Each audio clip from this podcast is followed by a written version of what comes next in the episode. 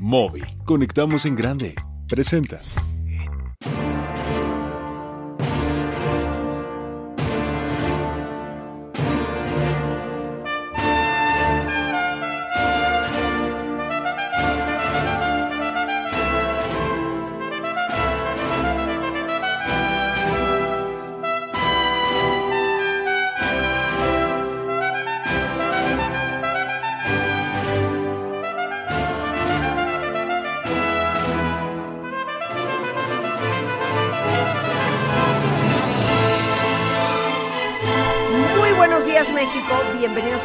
Radio 96.9.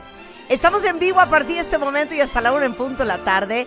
Y van a decir, pero qué raro que Marta no empezó con Pharrell Williams, con Crystal Waters, con... ¿Con quién será? Con, con Justin Timberlake, con... Yo qué sé, Con la Rosalía. Po- po- la Rosalía, que ayer fue su, su concierto. antier, domingo. Ah, el- El domingo, perdón. El domingo, sí, sí, sí, claro. sí. No, no. Pero ¿sabes qué? Yo si quisiese empezar este programa, pues pricándole la cresta a nuestro invitado de hoy. Y quisiera arrancar con esto que suena así. Te pido por favor, Rulo, que le des ganancia. Willy, con todo, por favor. Este, porque creo que es posible que gustase de esta canción. Ah, sí, hay que hacer Instagram Live, ¿no? Sí, claro, por supuesto. ¿Estás de acuerdo? Hay que hacer Instagram Live. No, es que le quería poner una canción, pero la estoy buscando. Eh, aquí está.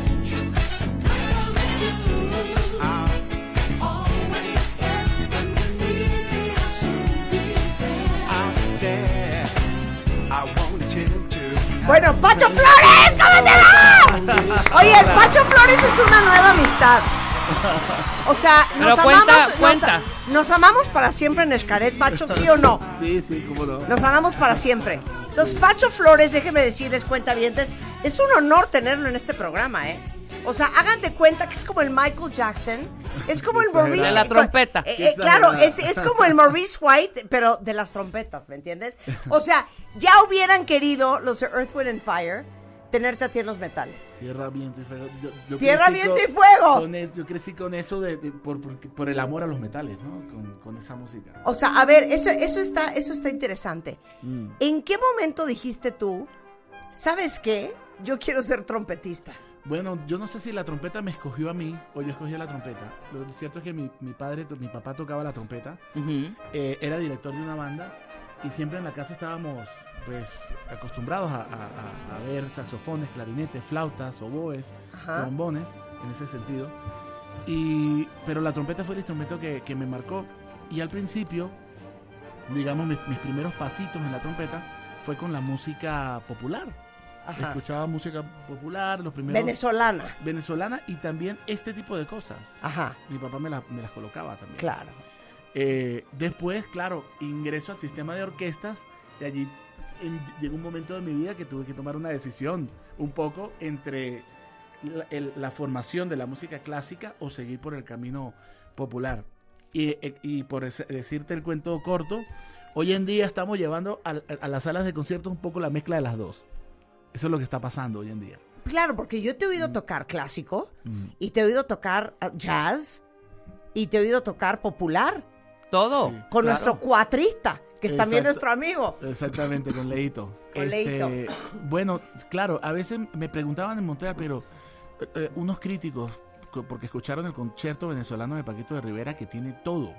Eh, tiene música venezolana, tiene un danzón, que, que, que- que es un danzón cubano, pero lo interpretamos de una manera muy mexicana, Ajá. ese danzón. Sí. Joropos, tiene jazz. Entonces, el crítico no sabía cómo... ¿En dónde dó- encajonarlo? dónde encajonar. Y yo digo, pero ese es el problema. El problema es ese. ¿Cuál?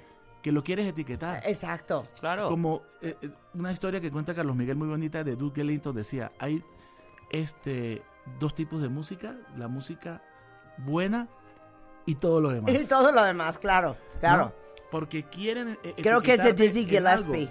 Claro, al, al final, mira, uno hace formación con, con- con la música universal, pero después es evidente que uno quiere seguir eh, incorporando elementos nuevos dentro, dentro de la propuesta que uno quiere, ¿no? No, Como por artista. supuesto. A ver, es que para todos los que nos están escuchando, Mm. nos pueden ver porque acabo de arrancar un Instagram Live para que vean a Pacho Flores.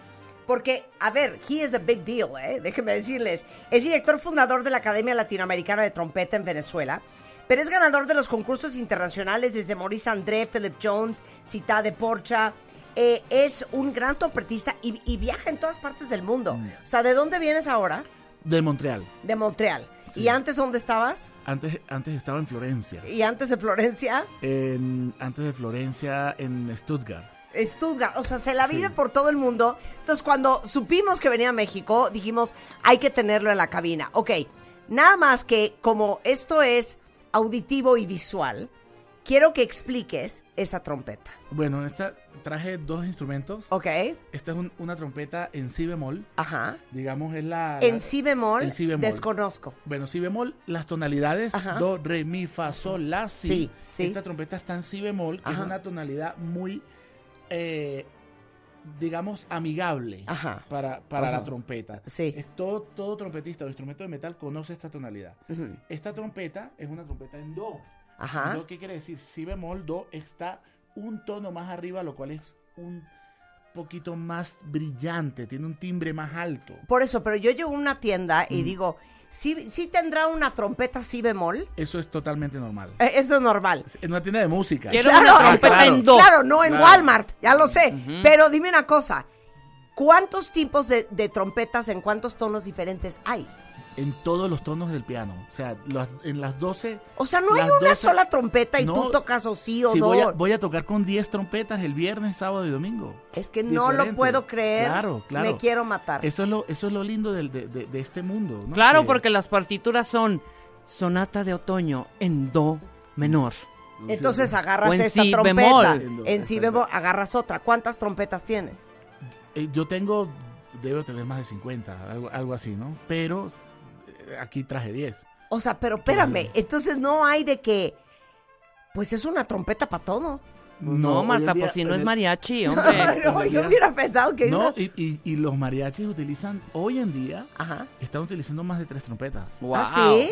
Muy Sí, bien. la, Ok, trom- a la ver. trompeta si bemol, una, una pícolo de vez en cuando, que es la y el fliscorno, que es el instru- un, un instrumento más, para mí es como, como en la familia de las trompetas suena como el violonchelo, tiene ese timbre. Mira, ok, a ver, esta es la si bemol. Sí. A ver, eh, a ver si eh, logramos entender la diferencia. Bueno, fíjate. A ver, quiero oír si bemol. Vale, quiero, voy a Pero hacer, misma canción. sí, voy- no, voy a hacer una escala, Ok, que es más, algo más básico todavía. ok, ¿sí? ok, ok, Si bemol, que es la escala de si bemol. ok.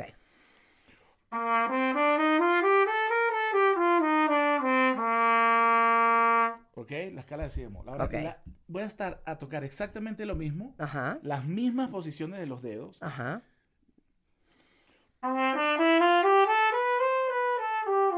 Claro. Es, Es la escala la del- otra. exactamente, yo estoy haciendo exactamente las mismas posiciones.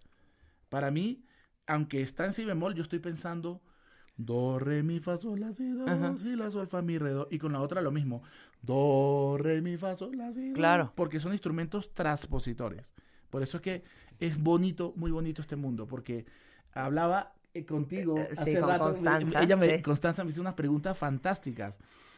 Que por, en una fila de trompetas de una orquesta, por ejemplo, Ajá, así. ¿Cuántas hay? Digo, por lo menos cuatro. y todas son las mismas trompetas, digo, sí y no. Hay veces que pueden ser las cuatro las mismas, manteniendo el mismo color, o la primera trompeta y la cuarta trompeta se cambian un poquito para dar un contraste tímbrico. Y ya llegó mi maestro. Ay, de veras, Carlos, ya estamos acabando. Qué maravilla. De veras, qué barbaridad. Oye, entonces puedes tener cuatro si bemoles o tres si bemoles Por y ejemplo. una do, así. Ex- exacto. Yo muy bien. Exacto, Yo muy bien. exactamente. Yo muy bien. Pero por ejemplo, Ajá. toqueante a Earth, Wind and Fire. Sí. O sea, Earth, Wind and Fire, que era famoso por sus metales. Ajá. ¿Cuántas trompetas tenía? El te- Eh, ¿Todas eran iguales? En, el grupo tenía tres trompetas Ajá. y tres trompetas en si bemol. Eh, tres trompetas en si bemol. Pero, eh, te- pero que eh, el primer trompeta, Ajá. que es un súper agudista fantástico, que es una barbaridad, esa persona tiene una boquilla distinta. Ah. O sea, Ah, o sea, la boquilla es distinta la- sí, también. la boquilla es, co- es como el arco. Ajá. O sea, eh, da una puntería especial y se especializan en tocar ese, re- ese registro. Oye, bueno, llegó Carlos Prieto, Mm. violinista, director artístico de la Orquesta Sinfónica de Minería, director de la Orquesta Sinfónica de Minería. Bienvenido, Carlos. Estamos en la risa y risa. Te perdiste la entrada, ¿eh? ¿Qué- ¿Cómo Le fue? puse Earth, Wind and Fire, Ah. reímos, Y- gozamos, y, y- bailamos. y lo- y le preguntaste a ver si sabía lo que era o no. Obvio, My- me my- dice My que... Promise, ¿no? O sea, My- Promise, sí, sí. claro, ¿Y sí buenísima supiste? rola. Esa me la esa de suerte me la ponía mi papá. Eh, ya ves, ya ves. Tú, tú sabes que la vez pasada que erré absolutamente cuando prendí mi teléfono, mi teléfono Erré. ya, ya, tenía ya tenía yo las respuestas que me habían mandado algunos de tus fanáticos infernales o cómo sí, se sí, llaman. sí, cuentavientes del infierno. cuentavientes del infierno. es una joya. Pero entonces, mira, saluda, ahí estamos. Y estamos en Instagram Live, eh, by the way. Oye, entonces, a ver, yo, yo quiero poner un reto, ¿ok? Para Pacho Flores. Porque el que es perico, donde quieres verde, ¿eh? ya sabes ese dicho. No, pero me. Lo que te pongan a hacer, lo debes de Quien es poder perico, hacer. lo que quiera es verde. Eh, exacto, exacto. Sí. No, no es así el dicho. ¿Cómo es el dicho, Así Rebeca? es. El que es perico donde, Donde quiera- quieres es verde, es decir- ¿Y tú, te sa- verde. y tú te sabes el de oro parece? A ver. ¿Oro parece? Ajá. ¿Plata? ¿Tú ¿Cómo es? ¿Plata? ¿No te lo sabes? No. La oro, de... oro parece, plata no es. Pero a veces se dice, oro parece, plata no hay. ok, a ver, dale. Quiero que me toques la misma pieza, ¿Sí? porque es pieza, ¿no? No es rola. La misma rola en una que en otra. Eh, La misma escalita. Ah, sí, es. Simple, No, no, no. Una canción ya no es la, la, la, la, la. No, Va- ya no. vale, ok, bueno. vale, vale. Algo que identifique una, tu una entrada. Exacto, exacto. La entrada de hace rato. tuya. Ese.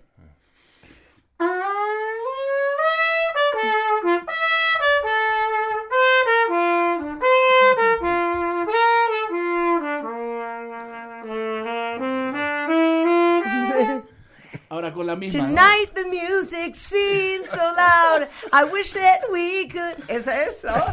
Careless Whisper. Ahora, Ok. Y lo mismo. Con, la, Ok. con la otra. Sí.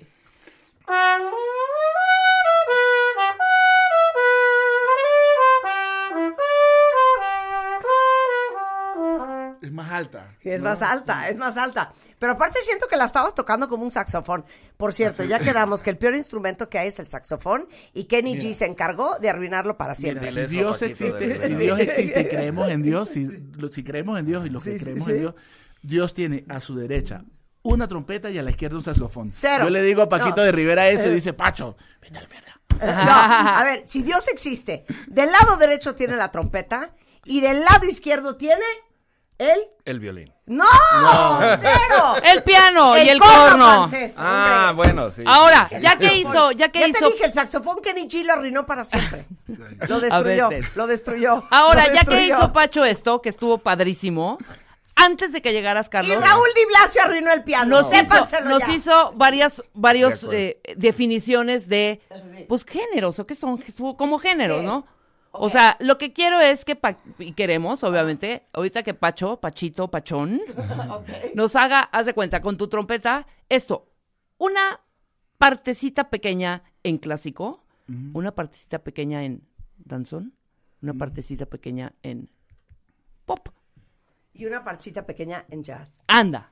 Wow, así a quemarropa. Así Sí, a quemarropa. quemarropa. ¿Puedes o no puedes? Yo le- yo le ¿Puedes hago perico, Ok, ok. perico. eh, Donde quieres que- ver. verde. Eh, ¿Qué es perico donde quieres verde? Bueno, Ok, se me ocurre clásico. Mira, lo primero que se me ocurrió. Ok, va a empezar con Mahler, seguro.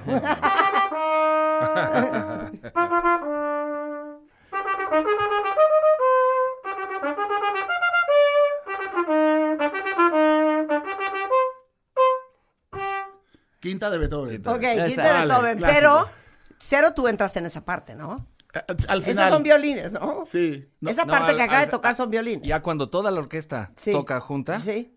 al Sí final, le toca al esa final, parte. al final entra la trompeta normalmente a arruinar la cosa. A ver, Sí. es- Y- esa y es no- tu- esa es tu normalmente- participación en la quinta de Sí, sí. Beethoven. Y, no- y- y- y- y normalmente entran tarde. Y, y Y a- entran causan mal. todo un lío. Sí, porque claro. se están esperando ahí, como que diciendo por qué to- todos los violines se divierten. Y se tanto destruye la fantasía. Claro. Entonces entra, entra, eh, entran las dos trompetas y la cosa se deshace. Se deshace. Salvo Car- aquí. Carlos en ese momento. Salvo ¡Pacho! Eh, Pacho, hombre. No, pero ¿Nunca has Wake tenido- up. A ver, ¿nunca has Eh. tenido que llamarle la atención? mil veces. De Pacho, me volviste a entrar tarde Sí. en la parte de Mahler. Arrui- arruinaste otra toma. Ahora, a Sabes ver, lo que cuesta cu- cu- eso. cuando está dirigiendo Carlos o cualquier director, ¿neta sí estás poniendo atención? Hombre, siempre. Lo que, pasa, lo que pasa es que con Carlos hay una, una química diferente. Siempre eh, no sabemos qué va a pasar en el escenario. Es, es la verdad. Nos ha Dile lo que te dije durante el... de- mira, hicimos en, en Bellas Artes. Ajá. Aquí puedes... ¿Se puede usar unas palabritas interesantes? 100%. Rebeca trae Bueno. la chequera y puede Ah, bueno, pagar. entonces, de- de- eh, quiero que, que les cuentes, Pacho, de, de nuestro... Es es que habíamos comisionado a Arturo Márquez ¿eh? un concierto de trompeta. Y como que yo siempre le había dicho a Pacho, mira Pacho, falta el concierto latinoamericano bueno, bueno para la trompeta. Y de ahí en adelante tú les puedes contar. ¿Y Sí, qué bueno, pasó? Se hizo el concierto, llegó el primer el, el momento del primer ensayo, que Ajá. siempre es una eh, una gran expectativa para un compositor, un director, un solista ese primer ensayo de una obra que nunca ha sido tocada. A ver, ¿vale? pon danzón número 2 de Arturo Entonces, Márquez. Ajá. Eh, estamos, tocamos el primero, ensayamos el segundo y cuando estamos ensayando el tercero, de- que se llama Conga de Flores, hay una hay un clima espectacular y, y, y Carlos Miguel estaba eh, en Es euforia, en yo Bellas también, Artes dirigiendo a, toda la orquesta. ¿Sí? y dice, Pacho, por fin, aquí tienes tu concierto bien chingón. ¿Cuánto, cuánto te ver, cuesta eso? eh, claro. ¿Cuánto te- Eh, Priceless. Oye, entonces, ¿cuál Priceless. es ese clímax? Pues Ese- no, Agárralo pon, ahí. pon el disco, pon el disco. es verdad, porque va a ser mejor. A Va ver, ser- ¿cuál es? Sí, Co- eh, Conga de Flores, el Con- track número 3, Ajá. de Spotify, ¿lo Sí, tienes? sí, sí. Sí. Conga de Flores, track de número Flores, 3. track número 3. Track número 3. ¿En qué minuto? Puede ser a partir del minu- minuto y medio, algo así, Sí. seguro. ¿Sí? ¿Minuto y medio? No, o sea, lo que pasa es que todo ese movimiento, ese es el, es el primer movimiento. Ese es el tercero. El tercero. dijiste Ah, bueno, el tercero. tercero. Pero es que eh, es como, el, el concierto de Arturo Márquez es como, como un emotional high desde el principio A hasta ver. el final. ¿Es esto?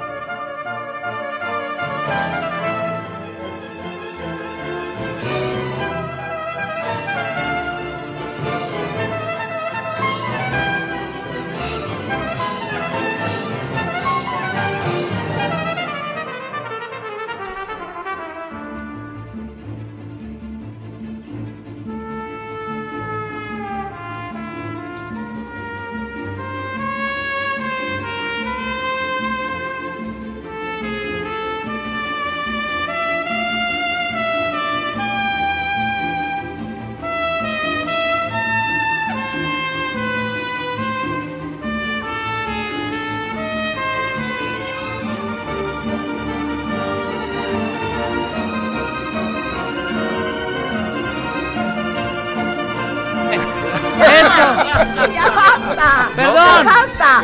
Oye, eso es una joya. Esto es Mira. música. ¡Qué bárbaro! ¡Qué bárbaro! Si, si puedo sugerir que pongan al- para que te reenamores del saxofón. Sí. Ok. Pon el final Ajá. desde ya no sé qué minuto. Minuto 4, 53, ¿no? Algo así era, ¿no? Ok. no, perdón, 1603. ¿De esa? De- de- pues no, ¿cuánto de- dura? Del concierto de Concierto Paquito. venezolano de Paquito de Rivera. Ok, es, eso. Minuto, el, eh, cre- creo que es el track número 8. Minuto, Concierto venezolano concierto venezolano Mira. de Paquito Rivera. de Paquito Y- de Rivera. 1603. Y les cuento, les cuento, esta es una absoluta, esto nunca lo hemos contado en, en el aire. Ajá. El concierto se iba a grabar con Pacho y la orquesta. Y de la noche a la mañana llega Paquito de Rivera diciendo, yo quiero participar en la grabación. O sea, ni le pagamos el boleto de avión, nada, nada, llegó. Se dejó venir. Se dejó venir. Se dejó venir. Con Oye. saxofón, con clarinete. Y empezó a hacer improvisaciones dentro de su propia pieza. Y todas las tomas, ¿eh? todas las tomas fueron diferentes. Es decir, que no había una sola toma en donde estuviera escrito eso. Y lo que salió fue una maravilla. Escuchen.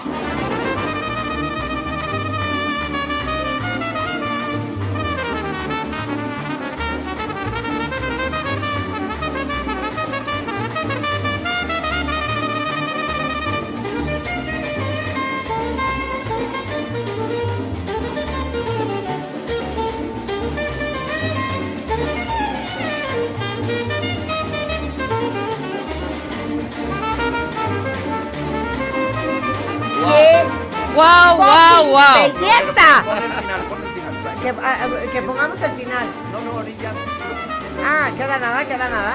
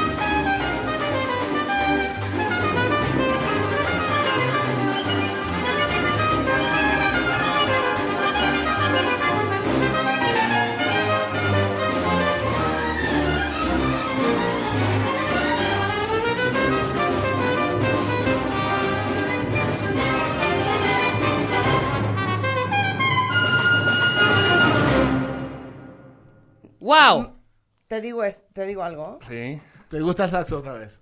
This has nothing on Mahler. Este es.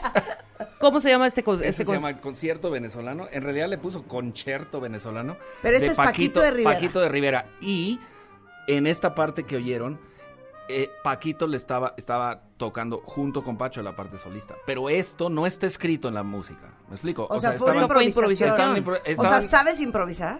Sí. ¿Y el anterior, la conga, cómo se llama?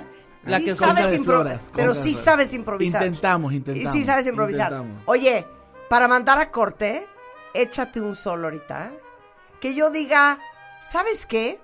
Me valió la pena invitar a Pacho. Ok, valió la pena abrir una hora en homenaje a Pacho y a Carlos. Ok, ¿vas a tocar con cuál trompeta? Esta puede ser.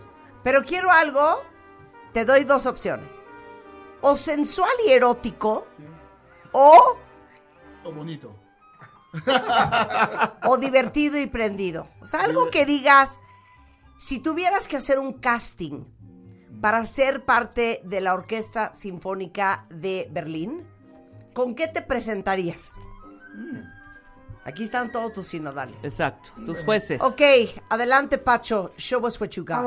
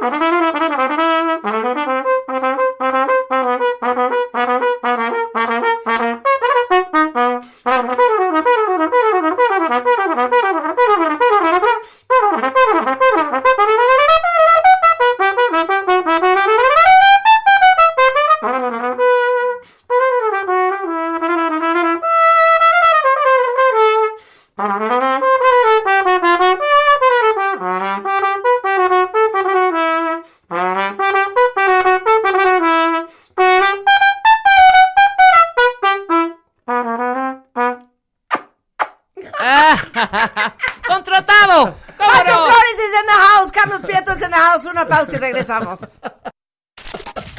Escuchas a Marta de Baile por W Radio 96.9. Hacemos una pausa. Estamos de regreso en W Radio. No puedo creer la diversión y la felicidad que ustedes estén tan felices. Estamos con dos personas muy importantísimas del mundo de la música. Y como me decías el sábado que nos estábamos texteando, ¿quién decía, y lo acaba de repetir Pacho, hay buena música y todo lo demás? Ah, Duke Ellington. Ah, Duke Duke Ellington, Ellington, que fue uno de los grandes de la música del siglo XX. Decía. Y siempre, po- porque, o sea, lo- lo- los grandes genios no están pensando que lo que escriben es jazz o, o bebop o clásico, sino que escriben música. Entonces le preguntaban muchísimo a Duke Ellington que si lo de él era música clásica, que si es jazz, que si era qué. Y, y él, ya harto una vez, dijo uno de esos quotes que quedaron para la posteridad. Dice, no, en, en- en la música solo hay dos tipos, la buena música y todo lo demás. 100%. Entonces, todos ustedes que son melómanos y que aman los viernes de alegría, que ponemos música sin parar, yo creo que si te gusta la música, te gusta la buena música, te gusta todo tipo de música. Entonces, hoy está con nosotros Carlos Prieto, él es el director de la Orquesta Sinfónica de Minería, aparte es violinista, y el gran Pacho Flores, que es uno de los mejores trompetistas a nivel mundial, acaba de llegar a México ayer, y este fin de semana va a estar en la sala Zahualcoyotl, ¿Lo dije bien? Sí. Netzahualcoyotl, con un concierto espectacular presentando el disco Estirpe eh, con la Orquesta Sinfónica de Minería. Y aparte les voy a decir dos cosas. Uno, tengo cinco pases dobles que voy a regalar. Y dos, eh, eh, creo que el domingo está casi sold out. Las opciones son viernes y sábado. Entonces es algo que de verdad no se pueden perder. Ahora sí, Pacho Flores, pregunta. ¿Tocar bien la trompeta tiene que ver con tener buen pulmón o con tener buena trompa?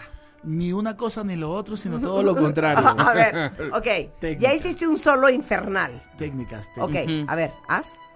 Enseña. ¿Qué? Ah, mira, no. ¿por- ¿Cuál por qué no les boquilla, cuál boquilla podemos usar nosotros? Ah, un trino. Mira, mira, mira. Ver, Eh, o sea, antes de que él lo haga, mira, Ajá. esto, esto que van Sí. a ver, o sea, te juro que, eh, o sea, No te lo hace cualquiera. no, o sea, él va a hacer un, un trino, o sea, una nota Trino. y va a hacer un, un, bueno, ya Un garigoleo, un garigoleo. Y tú dime si tú oyes, o sea, ¿qué oyes? A ver, A a ver, ver, qué te parece. A ver.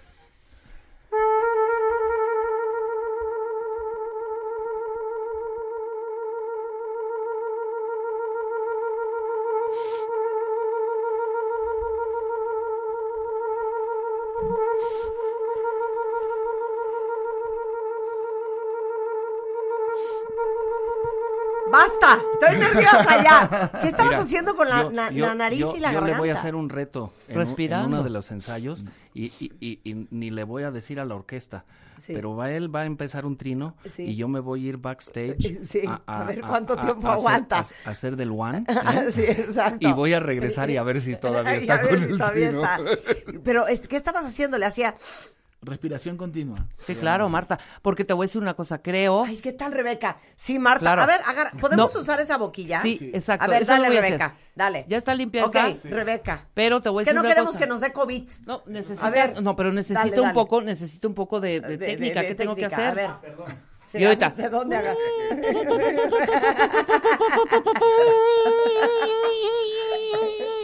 A ver. A ver, aquí agárrala. pongo. Ok, Rebeca está agarrando Aquí. la trompeta. Está aquí. Espérate, este es este es el chiquito acá. Ok, el chiquito acá. Porque yo tengo esta. No esta- importa, hija, con que le soples. Ok. Uno, dos, tres. ¿Cómo Y debe ahora, de ¿cómo soplar? soplo? Haz esto.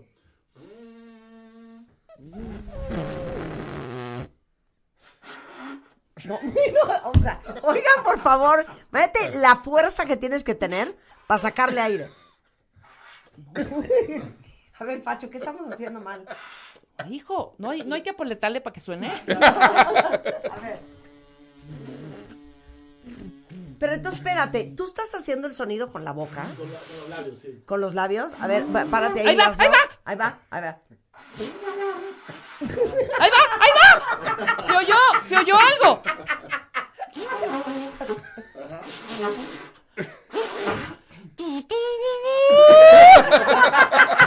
Perdón, está dificilísimo. A ver, ahora, límpiale, voy yo. Límpiale esta y va Marta, Ok, por favor. Pacho, a ver, pero pásame hazle la... el micrófono a, a los cuentavientes. ¿Cómo estás tú soplando con la boca? No, sí está. Ok, Ah, vas. dale. Entonces, Ay, casi ahora se qué? lleva mi dedo. Yo lo Ok, hago. Así, lo va a limpiar. Ok, hazles cómo hace con la boca. Ah, eh, eh, la vibración Ajá. de los labios. En este caso puedes hacer una extensión muy grande desde, Ajá. desde-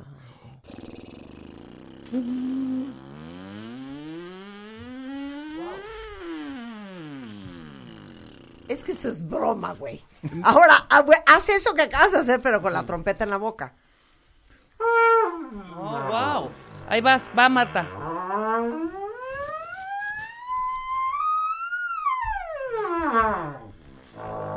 Con cuidado ¿Qué que tienes ahorita? 5 mil euros ahí en la, en la loco, mano. güey. A ver, voy.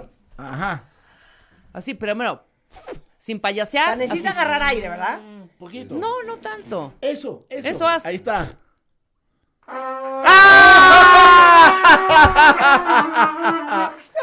A ver, a ver, otra vez. ¡Dije que la trompa sirve! ¡Es que no, No, yo lo hice mal. Rebeca! A ver, dale, dale. A ver, voy.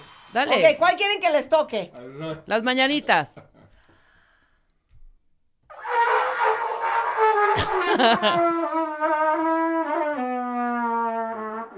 No, yo debo de sacar un. No, pero es que estoy nota. usando el pulmón también. Pero no, es que estás vibrando bien. Pero estoy usando el pulmón. A ver, da- no, el pulmón, la trompa. Imagínate una mujer tocando trompeta. Qué fregón. Hay- hay- sí hay, hay sexy, muchas. ¿no? Hay muchas ¿O y cuál será el instrumento más sexy? El triángulo siento que no. ¿No? Dale.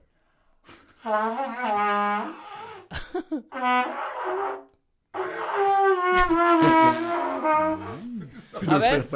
No estoy nada mal. Nada Tengo, mal. ¡Quiero un aplauso! Presta, tengo que sacar aunque pero sea. entonces, a uno. ver. Tú tienes que estar haciendo la nota con la boca y Exacto. con los dedos. Sí, Exactamente. exacto, ya le entendí. A ver, desafínate de uno de los dos lados para ver cómo se oye. Ah, ah, bueno. O sea, tu boca haciendo un tono Sí, y tus eh, dedos haciendo balance. otro.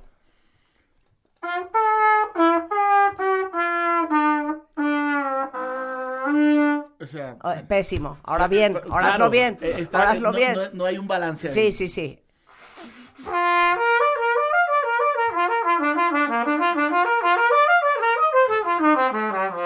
No, a ver, es que acabo de captar una cosa cañona.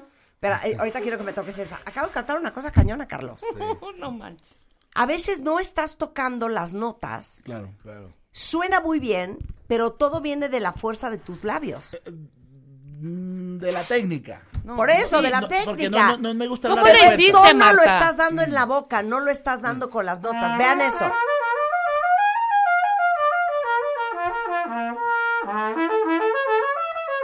Pero espérame, ¿estás moviendo la lengua? Sí, también. O sea, tú haces. Voy a mover la lengua. Qué, lista la ¿eh? Qué lista eres. Pues sí.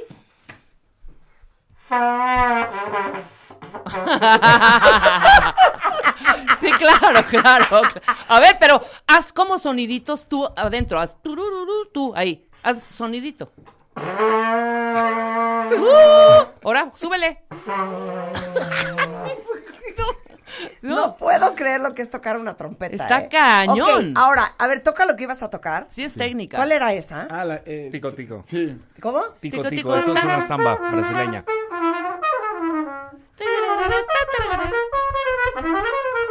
Oye. Perdón. Claro. Dos horas de clases,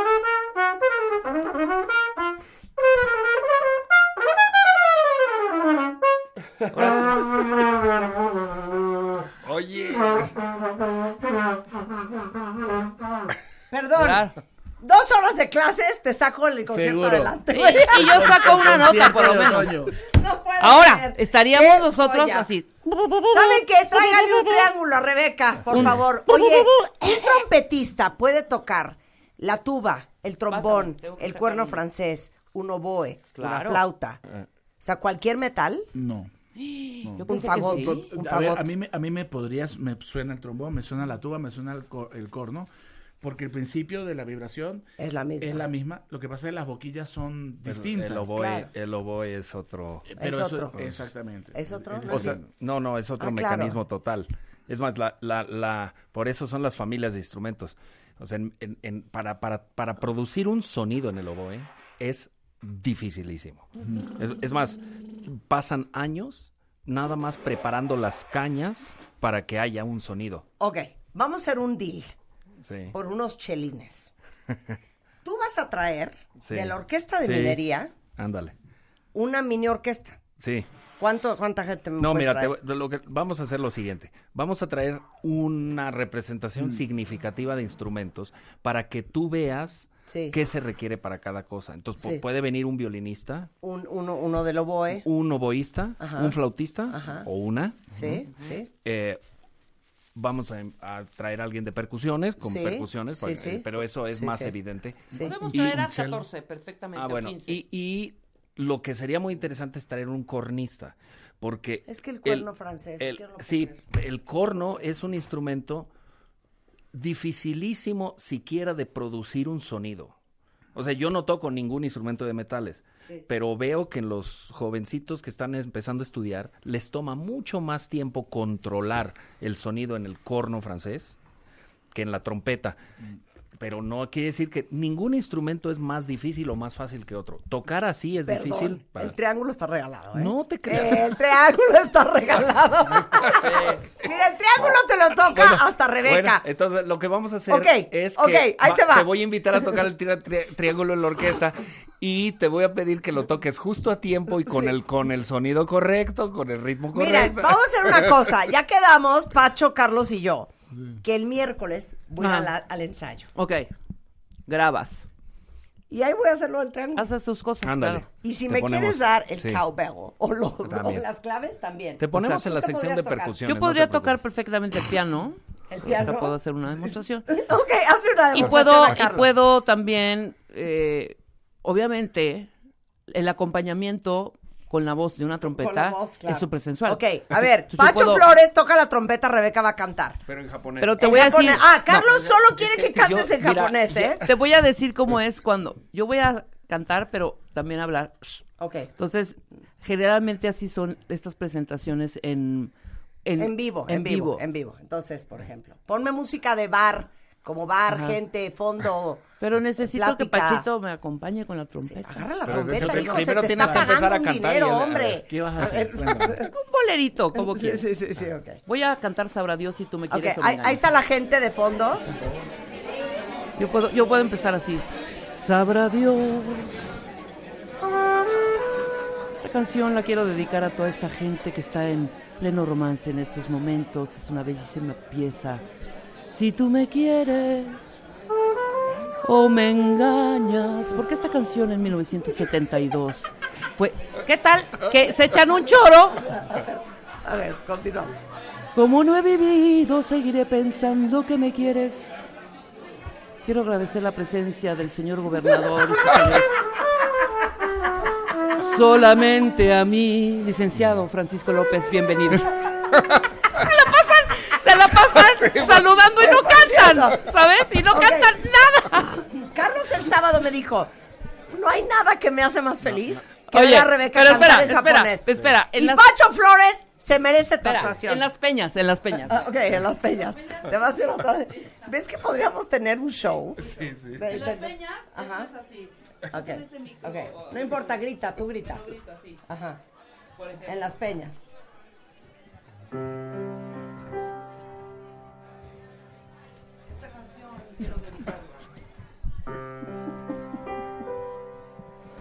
Todas las parejas que han sufrido un rompimiento recientemente.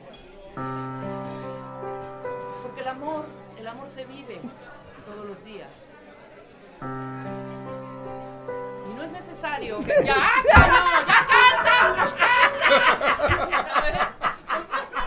De una intro y este.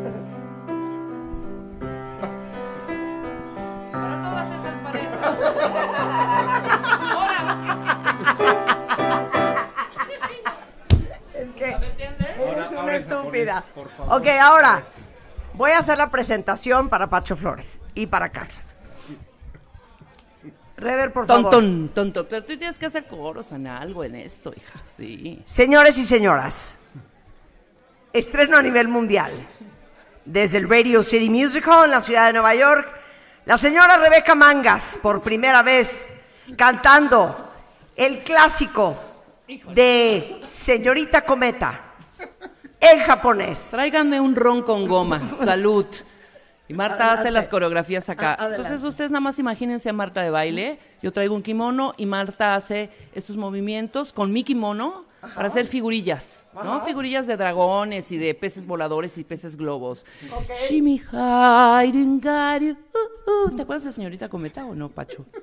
¿Lo vas a ¿Viste, acordar señorita ahorita? Cometa? Tonoi ni hairu Surifa pacho flores uh, uh, mi kairu Tromperi Aquí dije, amo las trompetas en japonés nuo Como si uh, uh. Pacho canta como los toca la trompeta como los ángeles. Esto es en japonés. Tararán, tararán, tararán, como si y Pacho. Carlos y Pacho son unos cracks. Gracias. Buenas noches. Todo en japonés, ¿eh? Eh, todo es real japonés, japonés. ¿eh? Es real japonés, Pacho. Nada más te lo queremos bueno. decir. Bueno, a ver, Eh, entonces, anda. Pacho Flores, Carlos Prieto, este fin de semana, viernes, sábado y domingo, en la sala Netzahualcóyotl. El viernes se lanza el disco Estirpe, eh, que es de Pacho, y lo van a presentar con la Orquesta Sinfónica Mira, de Minería. ¿Lo dije bien? sí. Lo importante que, que sepa la gente es que son conciertos que son muy, muy difíciles de repetir y el Sí. del viernes queremos tener un contacto muy especial con jóvenes y entonces hay una promoción del 50% Qué cool. en Qué cool. coro, orquesta y segundo piso. Y lo que van a oír es la presentación de un disco que grabamos en 2019. Lo grabamos en los estudios Churubusco, no tan lejos de aquí, donde se grababan los soundtracks de las películas de Cantinflas y se dio magia en esa grabación. Y fue la primera vez que una orquesta mexicana eh, graba para el sello Deutsche Grammophon, que es como la realeza en las- Ubicamos, en- en- en ubicamos. la música clásica. Pero lo más importante es que el resultado es, es impresionante y un homenaje al talento de Pacho, al talento de cada uno de esos compositores que estuvieron ahí sí. y de una grandísima orquesta mexicana. Ahora, una pregunta, Rebeca. ¿Cuántas veces hemos invitado a Carlos Prieto al programa? Por lo menos. Por lo menos unas cinco por ahí. Estoy de acuerdo. Tú recibiste de Sin, Carlos sin contar la llamada un telefónica. mensaje en WhatsApp diciéndote, oye Rebeca, el fin de semana viene un concierto espectacular, ¿quieres venir? No, Pero aquí estoy. voy a decir una cosa. Ya, ya es un cansancio estar. Ya es un cansancio es un estarle cansancio estar rogando. rogando a la le, gente. vamos, le vamos a preguntar Estoy a Pacho para ver si, si, mi, si la idea que tuve es buena. Lo que yo quiero hacer es un concierto masivo en donde ellas escojan el repertorio Sí. y ellas manejen todo la dinámica y hagan sus, sus Se, presentaciones. se hagan una dramaturgia. Y Exacto, canten, exacto. canten. Y cantemos. Porque Presentamos, a ver, cantamos, hacemos la la de- La de curaduría. Navidad, imagínate un concierto de Navidad con esto. Venga, Marta. Wild geese that fly with the moon on their wings. These are a few of my favorite things. Mira. Ándale, culero. Y espera. y espera, Pacho. Espera, Pacho. Pacho, y Carlos, esto no te lo sabías porque esto sí es importante. Puede ser, puede ser que en el recinto Sí. haya un cumpleaños y también cantamos las mañanitas. A ver, a ver. Porque ahí entramos las dos, ¿no? Ah, Entonces- pero contigo, contigo. Claro, a ver, dale. Happy birthday. Un happy birthday. Happy birthday. Dale tu tono. Pero toca bien. ¿Pero cuál? ¿Cuál? ¿El Happy mexicano? birthday me- en inglés, en inglés. el happy dice así. birthday. Espérate. Pero más, más, más, más baja. Happy birthday to you. Happy birthday to you. Happy birthday. Orquesta de Minería. Happy birthday to you.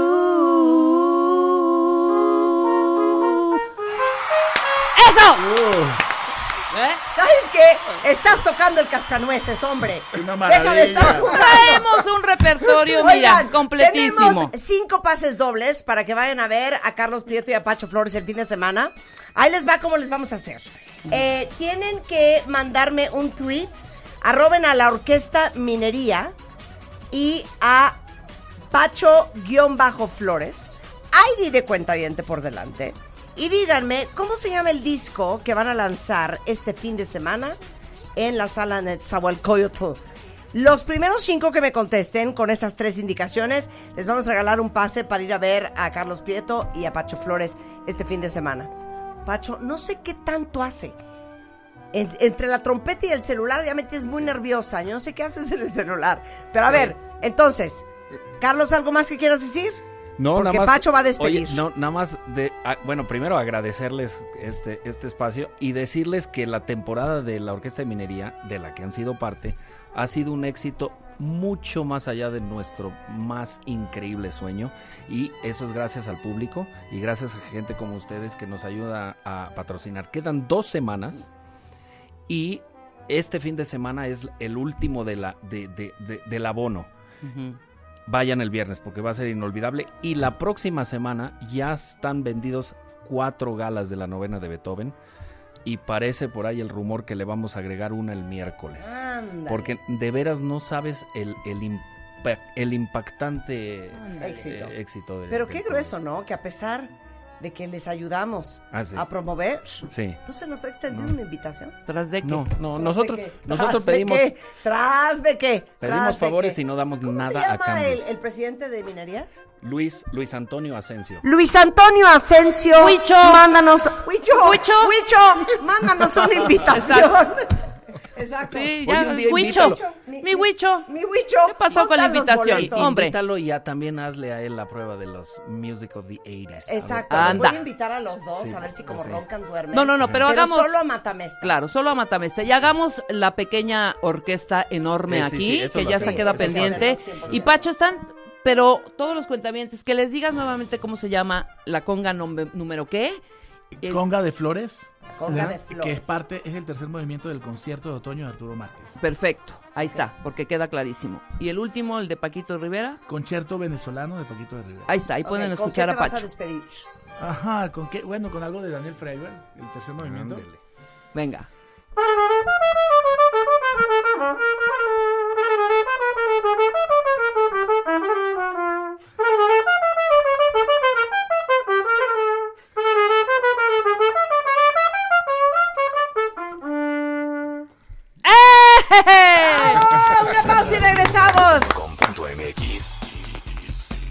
más información de nuestros invitados, especialistas, contenidos y escucha nuestro podcast. Marta de Baile 2022. Estamos de regreso. Y estamos donde estés. ¿Qué tal la locura y la diversión de lo que acabamos de vivir, cuentavientes? Por eso, les digo la neta, es un absoluto placer hacer radio. O sea, qué maravilla tener a Carlos Prieto, qué maravilla tener a Pacho Flores y qué maravilla todos los que ya me escribieron en Twitter que 100% no se van a perder el concierto del fin de semana. Porque como dicen, hay buena música y luego está todo lo demás. Oigan, creo que ahí se quedó guardado el, el Instagram Live que hicimos hoy, ¿no? Sí. Pero les quiero decir que hoy en la noche, porque eso, te digo algo, hija, ¿Qué? Ahorita lo voy a decir. Ponme música cardíaca. Es que estoy bien enchilada. ¿Qué? La verdad, Polo. Es que el otro día me escribió una chava en Instagram. ¿En qué foto? En una foto que salgo, es ¿En la, penúltima foto de mi Instagram, que salgo con los lentes de gato divinos de Marta de Baile Eyewear. Ajá. Y pone la chava. Marta, te felicito, te quedaron súper bonitas las operaciones de tu cara. ¿Perdón? No son operaciones. ¿Sabes por qué me enojé? Es Porque la gente asegura las cosas Sí, como si estuvieran ahí. como si me lo hubieran hecho. Sí, claro. Como si hubieran puesto, te hubieran puesto Hijo, la nada más que anestesia. me controlo cuentavientes y rara vez me enfrasco en un pleito. No estoy operada de la cara. No traigo botox. No traigo rellenos. Y no traigo la boca inyectada. Exacto. Polo, tú eres doctor. No, tú no puedes mentir porque eres doctor. Cuando me ha dicho por mi apellido. Exacto. Polo, así, Polo. Dago. Dago Ramírez Polo. No.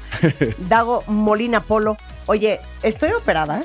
Tú No. me conoces desde hace 15 años. ¿Traigo botox? No, cero. ¿Traigo la boca rellenada? No. Entonces, hoy en la noche, a las 7, voy a hacer un Instagram Live y un live shopping, que es una nueva modalidad divertidísima, de que puedes comprar junto conmigo en tiempo real con todos los productos de Marta de Baile Beauty Tech. Y ahí les voy a enseñar cómo me pinto la boca y por qué creen que tengo la boca inyectada, pero no la tengo inyectada.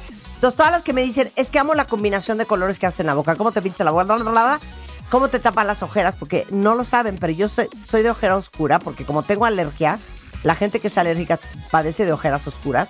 Entonces, hoy a las 7 de la noche voy a hacer este live shopping eh, y les voy a enseñar cómo me maquillo, los mejores tips and tricks de belleza. Van a poder comprar todos los productos de Marta de Baile Beauty Check en tiempo real. Van a ver qué diversión. Así es que vayan a ver mis stories de Instagram. Ahí van a encontrar la liga para que no se lo vayan a perder. Pero pongan un save the date, un recordatorio en su calendario. Es a las 7 en punto de la noche. Eh, Polo Molina Dagoberto, así te decían en el colegio, ¿no? Sí. Polo Molina Dagoberto. Y es que, ¿sabes qué? El, el polo es la, la mitad del apellido porque es Molina Polo. Es es, apellido compuesto, sí. Ah, ¿Es Molina Polo? El paterno es no, Molina bueno, eso lo inventó tu abuelo grave. Seguramente. El Pero 100%. Molina Polo es, es apellido compuesto. Bueno, jefe de urología del Hospital ABC y eh, del Colegio Nacional Mexicano de Urología, es urólogo y oncólogo.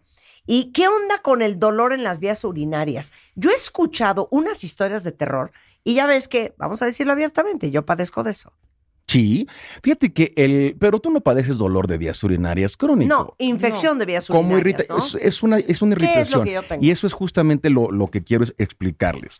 El dolor de las vías urinarias, quien ha sentido dolor real de la vía urinaria, dicen que es el dolor más intenso que han Pero sentido la en gente la que vida. tiene piedras en los riñones. Por ¿no? ejemplo, el Ajá. dolor de la piedra. Eso es un dolor por obstrucción y hay diferentes tipos de causas que pueden provocar dolor de la vía urinaria. Para entender el dolor hay que entender cómo está formada la vía urinaria. Imagínense que es un drenaje. Tiene un riñón y del riñón, acuérdate, sale el uréter que lleva la orina del riñón a la vejiga y en la vejiga se almacena para ser expulsado al exterior. El uréter es un tubo de, de músculo liso. Es el mismo músculo que tiene el intestino. Ajá. Y es un tubito que tiene entre 2 y 3 milímetros de o diámetro. sea, es que imagínense dos milímetros de diámetro con una piedra. es un tubito chiquitito, pero es un tubito de músculo. Entonces, ese tubo, además de ser muy delgado, es un tubo muy frágil. Es fácilmente lesionable. Y las complicaciones de una perforación de vía urinaria son realmente graves. Te voy a decir una comparación asquerosidad. Por eso ya no quiero comer pollo, hija. ¿Por? Me quiero qué? matar. No. Ay, no es que quiero vomitar. Ubican cuando sale como una Venita. Como una, como una vena del pollo, pero eh, es hueca por dentro. O sea, no, no, no, no, no, no. Pues sí, todas las venas son huecas por Así dentro. me imagino Sí. la, eh, la, la, la- El, el, esos uréter, cables. el uréter es un tubito súper delgadito. No es como así. Bueno, más, más o menos, pero está constituido por varias capas de músculo, pero es muy chiquito en su luz. Por eso es tan doloroso. Las vísceras no duelen ni a la punción ni al corte. ¿Qué? ¿Cuál víscera? Cualquier víscera. ¿El riñón? La víscera hueca no duele ni a la punción. Si yo pico el intestino de alguien eh, despierto, no le va a doler. Si Oh. cortas el intestino, no le va a doler. Pero si esa víscera hueca se distiende, produce mucho dolor. Eso es el cólico. Ok. Entonces, las vísceras huecas no duelen ni a la punción ni al corte. ¿Cuáles son las huecas? El intestino, el uréter, la vejiga. Entonces, El duele- riñón. el riñón tiene una cavidad y tiene una parte sólida. La parte sólida es en donde están todas las células renales que se van a, imagínate una destilería sofisticada, en donde hay muchos matraces, muchos espirales y se van a, van a formar finalmente la orina. El riñón, su función es concentrar y diluir. Concentra y diluye. Elimina, elimina las toxinas que tu cuerpo no necesita. Es como el Sí. camión de la basura Sí, sí. pasa y se lleva la basura todos los días. Entonces, cuando ese drenaje se obstruye, o cuando ese drenaje está irritado, o cuando ese drenaje está infec- infectado, despierta dolor y dolor muy intenso. El dolor es el único, el único dato que tu cuerpo puede sentir que es una señal de alarma. Sí. Por eso, cuando hay dolor intenso, sobre todo abdominal, y empiezan a tomar medicamentos de manera, pues, empírica, empiezan a tomar analgésicos, antiinflamatorios, antiespasmódicos, llegan con un cuadro a veces muy complicado al hospital y enmascarado por medicamentos. Entonces, es muy importante hacer el diagnóstico preciso de dónde inicia el dolor Claro. de dónde viene y qué le puedes ya dar al paciente para aliviar ese dolor por, en, en ese momento o ya de manera definitiva, pero no medicarlos previamente sin haber identificado la causa. Oye, es que a mí te voy a decir lo que me trauma y la razón por la cual quería hablar de esto. Yo conozco una historia de alguien que tuvo una infección en las vías urinarias y no peló. Híjole, claro. O sea, tenía como cistitis, ¿no? Y no peló. Corte A, septicemia. Sí, O sea, se le fue la infección a la sangre y estuvo como 25 días con un catéter en el brazo con antibióticos. sí, claro. Ese tipo de infecciones gen- generalmente se dan por bacterias que ya están muy entrenadas a responder a los antibióticos que normalmente se usan. Estamos acostumbrados o estábamos acostumbrados este, hasta hace unos años que la regulación de antibióticos ya se estableció, en donde todo mundo te recomendaba antibióticos ante cualquier síntoma de la vía urinaria. Si tú le comentabas a alguien, oye, me arde, me duele, siento, tómate esto. ¿Qué sucedía con eso? Que muchas veces no era un problema infeccioso y si lo era, resultaba que la bacteria recibía el tratamiento, pero en dosis subóptimas y en tiempo subóptimo. Por lo tanto, el resultado no era el esperado. Hacían resistencias bacterianas. Entonces, la resistencia bacteriana, como su nombre lo dice, es justamente el aprender de la bacteria a resistir a ese antibiótico Claro. y entonces le des lo que le des, no se muere. Sí, claro. Y es un alien, es como el cáncer, está dentro de tu cuerpo y va a luchar por sus recursos de vida a expensas de los tuyos.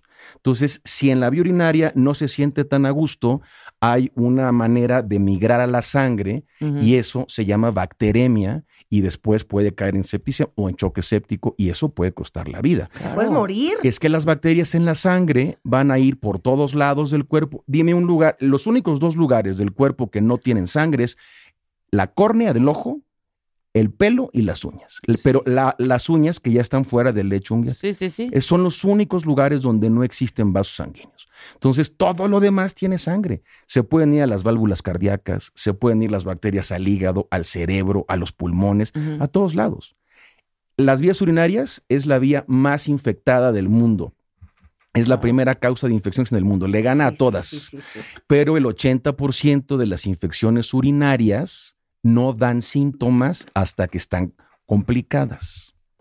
Entonces hay que tener mucho cuidado con eso porque hay personas que van caminando por la calle Y no saben que traen no una saben que traen- infección. y de repente les empieza a arder un poquito, empiezan con una molestia y antes de hacerles ningún estudio para corroborar si efectivamente es un problema infeccioso irritativo, ya les dieron antibióticos. Y eso evidentemente enmascara el cuadro y complica las cosas. Bueno, del 10% de las hospitalizaciones eh, por casos de infección, el 40% son urinarias. Sí. Y el 30% de las infecciones urinarias, por ejemplo, eran prevenibles, no entiendo. Y lo más cañón de todo es que las infecciones en las vías urinarias, según el IMSS, son la tercera causa de, de morbilidad en México. ¿De qué me estás hablando? Sí, la, la morbilidad en infecciones es ocupa un lugar importantísimo el rublo de, las vías urinarias. Wow. Importantísimo. Y justamente se ha hecho tan difícil de, de manejar por el abuso, mal uso de los antibióticos que cualquier persona prescribe, cualquier médico puede prescribir sin la certeza de que efectivamente tengas una bacteria. Por eso hay un estudio que se llama cultivo urinario, urocultivo, y una, una detección de la sensibilidad de los antibióticos que se llama antibiograma. Sí, para darte el antibiótico El- adecuado que va a matar a ese a esa ente. Exacto, Porque el te voy a decir una cosa correcto. también, to- sobre todo en la cistitis. Hay gente que acostumbra, mujeres obviamente, a echarse un medicamento que es como paliativo, Claro, que nada más te quita las molestias claro. y te las quita, ponle, ok, una semana, al otro día otra, eh, pero a la semana ya tiene otra vez cistitis. Porque no hay diagnóstico real. Claro. Si tú tomas un, un medicamento, el que pinta la orina de Sí. naranja o de rojo, que el es muy pirifur, popular, déjenselo de estar Muy metiendo popular. como chochitos. El pirifur, te voy a decir, es un medicamento que principalmente actúa como un anestésico de la mucosa de la vía urinaria. Sí. Entonces, te va a quitar la molestia, sí, Nada más. pero no te está resolviendo el problema de base y el enmascarar el cuadro puede traer consecuencias muy, Claro, mucho por más eso no graves, se estén ¿no? automedicando. Cállate Claro. la boca. Es- O sea, sí tómenselo, para que se No, los medica su el doctor, pero con el piri- antibiótico. ¿El pirimir no es lo mismo? Eh, casi son lo mismo, pero tienen una diferencia en la fórmula discreta, pero prácticamente son lo mismo. O sea, yo les voy a decir una cosa, y, y porque yo lo padezco, digo, por lo menos me da como una vez al año y ya estoy, hago, creo que tengo infección otra vez. Este, no se automediquen, caray. Es, es- no se automediquen. es peligroso, pero ni para esto urinaria. ni para nada. No, ni para nada. Ni para pero nada. la infección en la vía urinaria es que, ¿cómo crees? Porque lo acabas de decir perfecto. Te tomas estos analgésicos y claro, como se te quita el dolor, juras que ya estás del otro Tú lado. y supones que ya no te duele. com- o como el sangrado. El sangrado de la vía urinaria, lo hemos platicado algunas veces. Los tumores, los cánceres de la, la vía urinaria pueden provocar sangrado sin otro síntoma, pero no, son, no, no se comportan como un sangrado constante, sino que son por periodos de intermitencia. Tienes unos días sangrado y de repente se quita y de repente vuelve. Entonces, cuando se quita, las personas piensan que ha resuelto el problema y Claro. traen un tumor adentro. No, bueno, como una vez que me dice, me dice alguien en Twitter, estabas tú en el programa, oigan, a mí me sale el pipí rosa, era un hombre. Sí. Sí, claro. normal. Es normal. exacto. Sí, sí, no, no, Sí. es, no es normal. No, bueno, casi me muero. Oye, a ver, ¿a quién le dan más infecciones en las vías urinarias? ¿A los hombres o a las mujeres? A las mujeres, por la anatomía. La uretra es más cortita, el, el hombre tiene pene y por lo tanto tiene una uretra mucho más larga y como el 96% de las bacterias se meten por vía ascendente, es decir, entran del exterior y caminan por la uretra hacia adentro de la vejiga y de ahí a la vía urinaria completa, es mucho más fácil recorrer menos distancia y la uretra femenina es más cortita. Claro. Entonces pueden entrar más fácil. Además, la uretra femenina está cerquitita del introito vaginal y cerquitita del, del esfínter anal. Entonces, esa zona es una Sí. zona na- naturalmente eh, más contaminada que el resto y Sí, es sí. más fácil que las bacterias puedan accesar a la vía urinaria. Y esas producen dolor. Claro, y el dolor claro. de las bacterias es justamente por la irritación y la inflamación que, que, que estas generan. Y eso es lo que la gente conoce como me arde para orinar o cistitis. Pero la cistitis, hay muchísimos tipos diferentes de cistitis y solo una es infecciosa. Entonces, si no diagnosticas bien, estás dándole medicamentos innecesarios a una persona, que es como si tú no tienes cáncer, pues no te vas a aplicar quimioterapia. de acuerdo. Sería un absurdo. Igual el uso mal, mal indicado de los antibióticos. Entonces, Cuidado con eso porque el dolor de la vía urinaria todo mundo lo asocia a infecciones. Y sí, efectivamente, las infecciones pueden ser una causa, pero no es el 100% de las causas. Hay dolor por obstrucción, hay, hay dolor por tumores, hay dolor por, por estasis urinaria. Hay gente que dice, no, no me duele, pero me cuesta trabajo orinar porque tengo la próstata grande, por ejemplo. ¿no? Claro. Entonces, no, no tienen un dolor, pero empiezan a tener dificultades de obstrucción para orinar y ellos van al baño 15 veces, 20 veces, en la noche se levantan cuatro veces, el chorro de la orina baja de fuerza, baja de calibre y como no les duele, lo asumen como parte normal de la vida. Es que ya estoy siendo más grande, pero esto me puede me puede generar un problema mayor. La obstrucción de la vía urinaria no produce dolor en el inicio, pero sí produce dolor cuando llega a sus etapas más avanzadas. Más avanzadas. A ver, pero entonces, para todos los hombres que están escuchando y para todas las mujeres, ¿cuáles son los síntomas de una infección? Principalmente cuando los tienes, porque hay que recordar que 20% son los que los tienen, 80% son asintomáticos. Los principales síntomas son síntomas irritativos. Los irritativos es disuria. ¿Qué significa eso? Ardor para hacer pipí. Polaquiuria, que es ir al baño mucho más veces en, una, en una cantidad de tiempo menor. Puede haber sensación de que no vacías bien la vejiga después de terminar, como que te queda llena o no terminaste de vaciar, la sensación de incomodidad. Ya.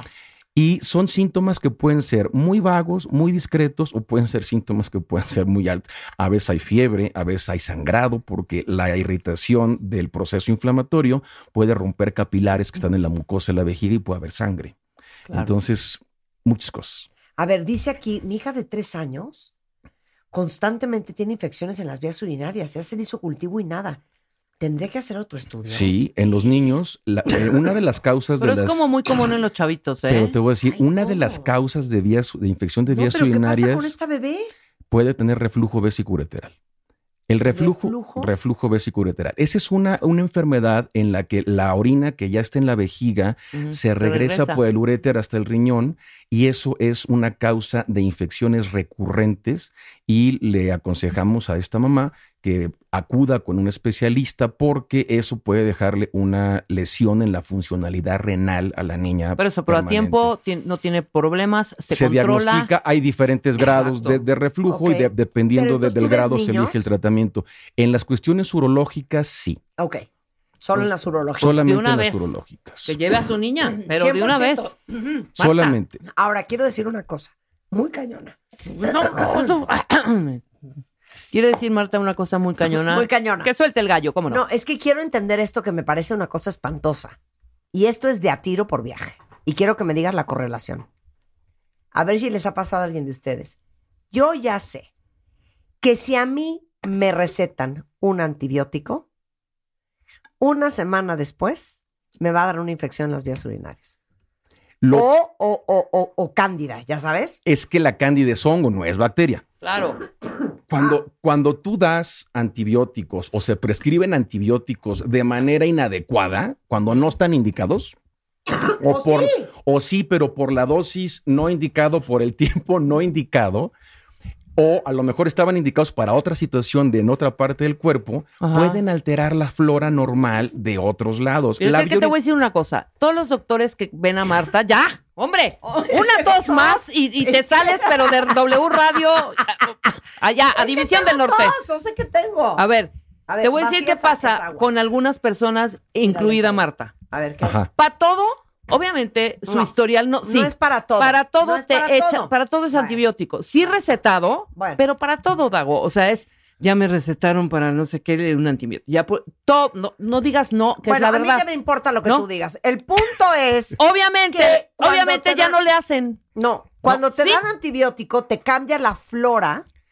Sí, pero acuérdate que la vía urinaria es completamente estéril, no tiene flora normal. No tiene nada No. que ver, Marta. La flora de la Estoy vía hablando de la, urinaria flora, no de la flora de la cola. Sí, Por eso, te cambia, sí, entonces te da candidiasis. Pero ya eso es- sé que es otra cosa. Eso es por hongo. Bueno, ahorita lo Sí, pensé. Sí, eso es por un hongo. Bueno, Ajá. entonces, ¿saben Pero qué? la flora normal de la vía urinaria, Discúlpenme por sacar un tema que no venía al caso. la flora, la Por- flora de la vía urinaria no hay, es completo, es el único tracto que es totalmente estéril, igual que el tracto cefalorraquídeo. No hay bacterias ahí. Todos los demás, intestino, pulmón, todo hay bacterias. pero en la vía urinaria debe de ser estéril. No Claro, hay bacterias. Claro, Bueno. claro, claro. Bueno, pues Entonces, les pido una cualquier- disculpa a los dos, ¿eh? Cualquier por situación. toser y por preguntar. No, pero ya no te, ya no, de, de verdad, y yo recomendaría a los médicos también que sí pregunten mira, un poco. mira, espérate. ¿Cuándo fue la última vez que te echaste un, un antibiótico? Para ver Claro. qué te receto. ¿Qué Claro. estás tomando? Exacto. Patti dice, yo tuve una infección de vías urinarias, Dago. No tuve ningún síntoma común. Empecé con dolor de espalda, como si tuviera aire. Pensando eso, compré perlas de éter. Mm. Es que ahí está. Y cuando pasaron dos días y el dolor ya era del talón hacia la espalda, el doctor dijo vías urinarias. Sí, esas son las cosas que comentábamos. Es que si no, tienes mana. un dolor, no, no subestimes perlas al de éter, dolor. ¿qué es no lo jalada? subestimes. ¿Qué son perlas de éter? Ajá, además. Se Estás daba- payasa, Patricia. Se daban para la tos antes. Sí. Es como, como, como remedio antiguo Pues de, mándenme de- unas, ¿no? Como remedio. mándenle Mándenos unas a Mar- perlas de éter. Como remedio antiguo de, de botica, ¿no? Sí, claro, ya no, bueno, ya no funciona. Mira, esta es muy buena. Elislo dice que ella siempre está inflamada, tiene infecciones urinarias constantes, siempre le mandan el mismo tratamiento. Mm. ¿Hay algún estudio más La completo. Es que hay- me puedan hacer Hay que para saber por qué estoy así? hay que preguntarle si ya le hicieron cultivos, porque si no le han hecho cultivos, están asumiendo nada más que está infectada y muchas ocasiones no tienen bacterias, se debe a otra cosa. Entonces, por eso el tratamiento no le sirve, porque le dan antibióticos. Bueno, Exacto. por favor vayan a ver a Dago. Un bebé de un año, cuatro meses. Le hicieron estudios y salió que tenía infección en las vías urinarias. ¿Cómo puede suceder eso? No sé si es hombre o es mujer el bebé. Pero, pero si es hombre puede ser por una, una mala técnica de limpieza, porque el prepucio no ha bajado correctamente. Habría que revisarlo porque cada caso es individual. no. No todos los casos son graves, pero en algunos hay que estudiarlos profundamente porque sí pueden traer consecuencias. Exacto. Por las bueno, consecuencias. por lo menos Elisa me acaba de escribir. Marta, yo te entiendo perfectamente. Yo le tengo terror a los antibióticos.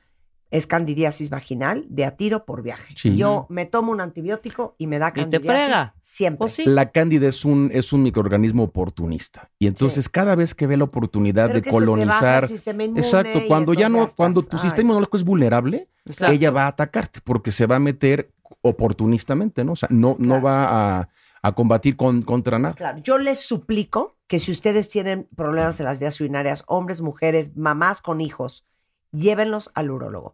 Dagoberto es el jefe de urología del Hospital ABC. No solamente es urólogo, es urólogo y oncólogo. Entonces, pobres bebés, pobres niños que no te pueden decir, mamá, me arde horrendo cuando hago pipí. Sí, me ardo la cola. Llévenlos Por- al urólogo. Siempre hay que buscar el especialista de la especialidad especialísima. Sí, eso es muy, muy, muy importante. El dolor del, del abdomen muchas veces también es por la vía urinaria. Les dicen que las piedras se van a destruir con, con tés, con jugos, con remedios. Eso no es cierto.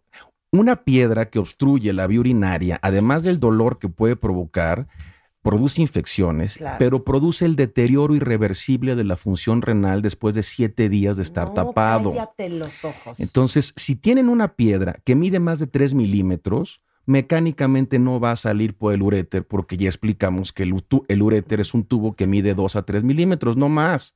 Si tienes una piedra que es más grande que ese diámetro, es como si quisieras meter un balón en un florero, no entra.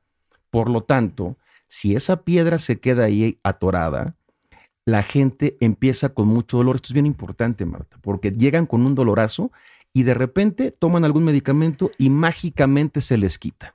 ¿Por qué se les quita? Porque ya se dilató la vía urinaria Claro. superior, compensa presiones y eso destruye el riñón. Entonces, una vía urinaria tapada, después de siete días, el riñón sufre una pérdida de su función Basta. de manera irreversible Basta. y logarítmicamente progresiva. Por lo tanto, cuando dicen ya se me quitó el dolor, es o porque ya está tapado completamente, ya compensó presiones, dicen, estoy pero es que yo estoy orinando. Sí, Sí, sí. pero orinas con el otro. No, Bueno. no orinas con ese. Bueno, ahí les va el teléfono del doctor Dagoberto Molina, es 5515-7330, es DR-Molina Polo y es el jefe de urología del Hospital ABC, amigo del cuentaviente consentido. Y sépanse que yo tengo un directorio en martadebaile.com que subí para ustedes, para que todos los doctores que han pasado por aquí, cuando ustedes digan, ay, ya me acordé. En el programa de Marta yo escuché un urólogo, pero no me acuerdo cómo se llama. ¿Cómo se.? No se preocupen. Métanse a martadevale.com. Ahí lo encuentran. Gracias. No sé por qué tengo tos hoy. Muy- Deja muy- de estarme viendo. Ya, Rebeca. Estás irritadita. Estoy irritadita. Bueno, pausa, ya. Como que me cosquillea horrendo. Gracias, Dagoberto. Es Un placer tenerte. Igual, Marta. Qué gusto de verdad volver a estar aquí presencial porque Sí, hacía mucho 100%. tiempo que lo, lo hacíamos por, por 100%. vía electrónica. Para todos ustedes que de repente ya, ahora que es el back to school, ya no sabe uno qué inventar con el lunch, o que no sea tan aburrido, pero que sea sano, pero que les guste, les quiero dar un super tip. Existen unos chocolates que se llaman Picard Mini Snacks, que además de que son deliciosos, no tienen azúcar, porque yo creo que los niños comen demasiado azúcar todos los días. Entonces, Oye, no ¿y tienen Picar qué onda? ¿Por qué no nos ha mandado? Siempre Sí. nos manda. Picar, mándanos chocolates, ¿no? Sí, aquí a la cabina. Eh, aparte son gluten free y a sus críos y a ustedes les va a trastornar. Aparte es chocolate auténtico Sí. y es una súper opción para que les pongan una pequeña alegría además de su comida y así se aseguran de que no coman cantidades industriales de azúcar que no es necesario y lo mejor es que hacen que su lunch pues no sea tan aburrido. Los Picar Mini Snacks los encuentran en Costco, en Sam's, en Walmart, en City Market, en algunas farmacias para que los buscan porque es una absoluta delicia. ¿Todavía no tienes ID de cuenta viente? No. No, no. Not yet, yet, yet. Consíguelo en martadebaile.com. Martadebaile.com. Y sé parte de nuestra comunidad de cuentavientes. Marta de Baile 2022. Estamos de regreso. Y estamos donde estés. Perfecto. A ver, cuentavientes, y como roncan, duermen. Pausa, pausa, pausa, pausa. Un segundo, vamos a respirar. Vamos a inhalar y exhalar. Vino Isaac Coronado, profesor de matemáticas, eh, ganador de la medalla como profesor del año. Y déjenme decirles que él es profesor de matemáticas del Colegio Berich, que es al colegio de fui yo. Bienvenido, Isaac. ¿Cómo estás? Rebeca, no te hagas la loca. Estoy bien, ¿me escuchan? Saquen papel y pluma, cuentavientes. Es examen sorpresa. Examen. Sorpresa. Examen. Sorpresa. Examen. Sorpresa. Examen. Sorpresa. Examen sorpresa con Marta de baile. Canto precioso como cometa, dice el profesor. No estoy ¿Cómo no? cantando. Yo sí vi. Lástima que eres profesor de matemáticas y no de ¿De qué va de el música. examen? ¿Qué les parece hoy? Un poco de cultura, Marta. Y la saludo, ¿cómo están? Bien, ¿y tú?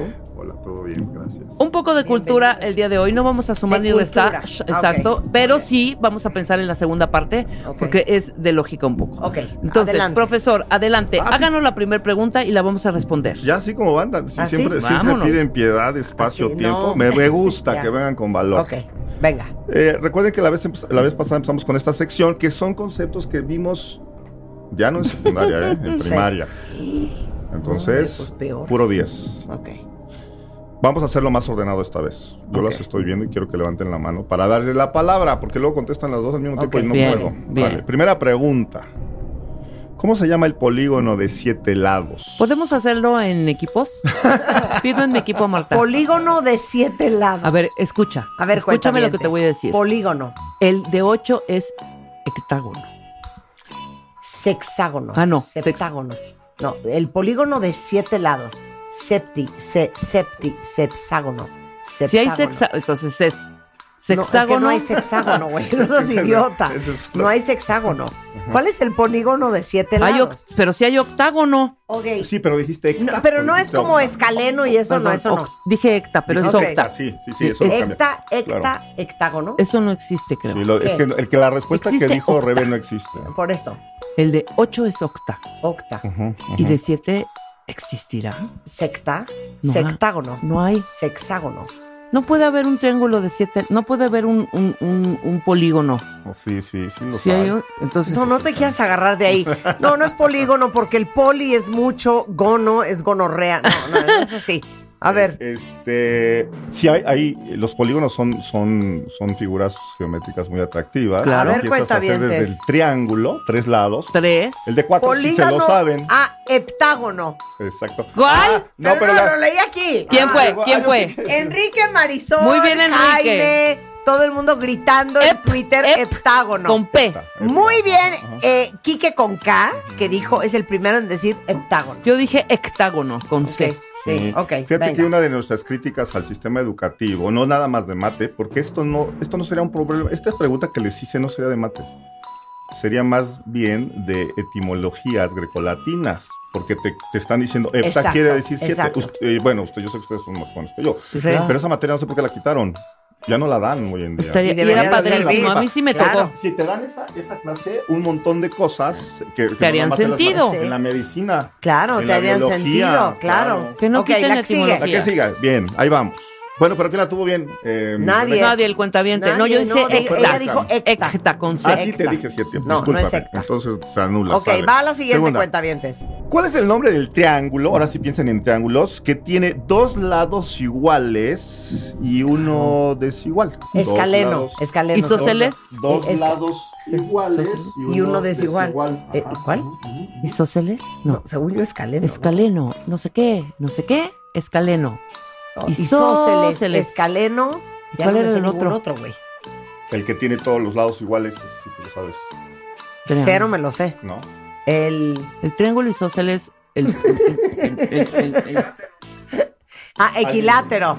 Equilátero. Muy Willy. bien, Está Willy. cañón que Willy, que es un Equilátero. anciano, todos- sepa más que nosotros. El de todos los lados iguales. Es equilátero. Ok, Y otra vez Descartamos ese. Y otra vez estás hablando de etimologías equidistante, Claro. ¿no? Ahora, isósceles. ¿Y qué le dijiste? Escaleno. ¿Yo cuál dije? Escaleno. Y Yo dije di- escaleno. y Yo ¿Y dije tú dijiste isósceles, cuál? pero isósceles no es. Me voy con escaleno.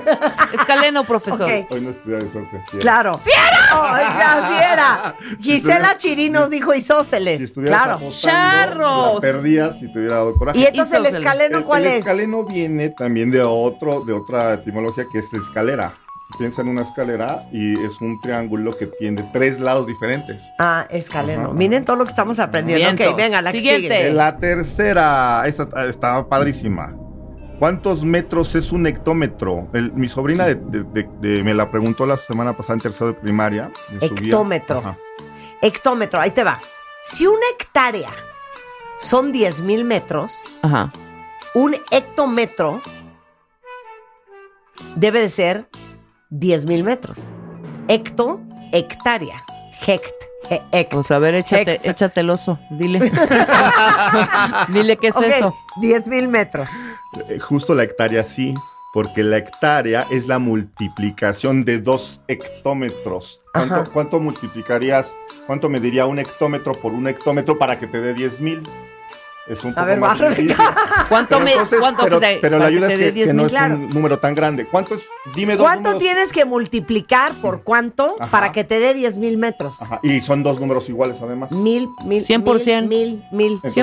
entonces, ¿cuánto mide un hectómetro? 100. Exacto, muy Ahí bien. está, soy una reata. ¡Ándale! Pero, Claro. pero te llevó la lógica otra Pero mi vez lógica de la- Claro. Oye, ahí aquí sales. varios, ¿eh? Ay, cálmense, ahora resulta que saben un chorro de matemáticas, ¿no? A ver, ¿quién le dio?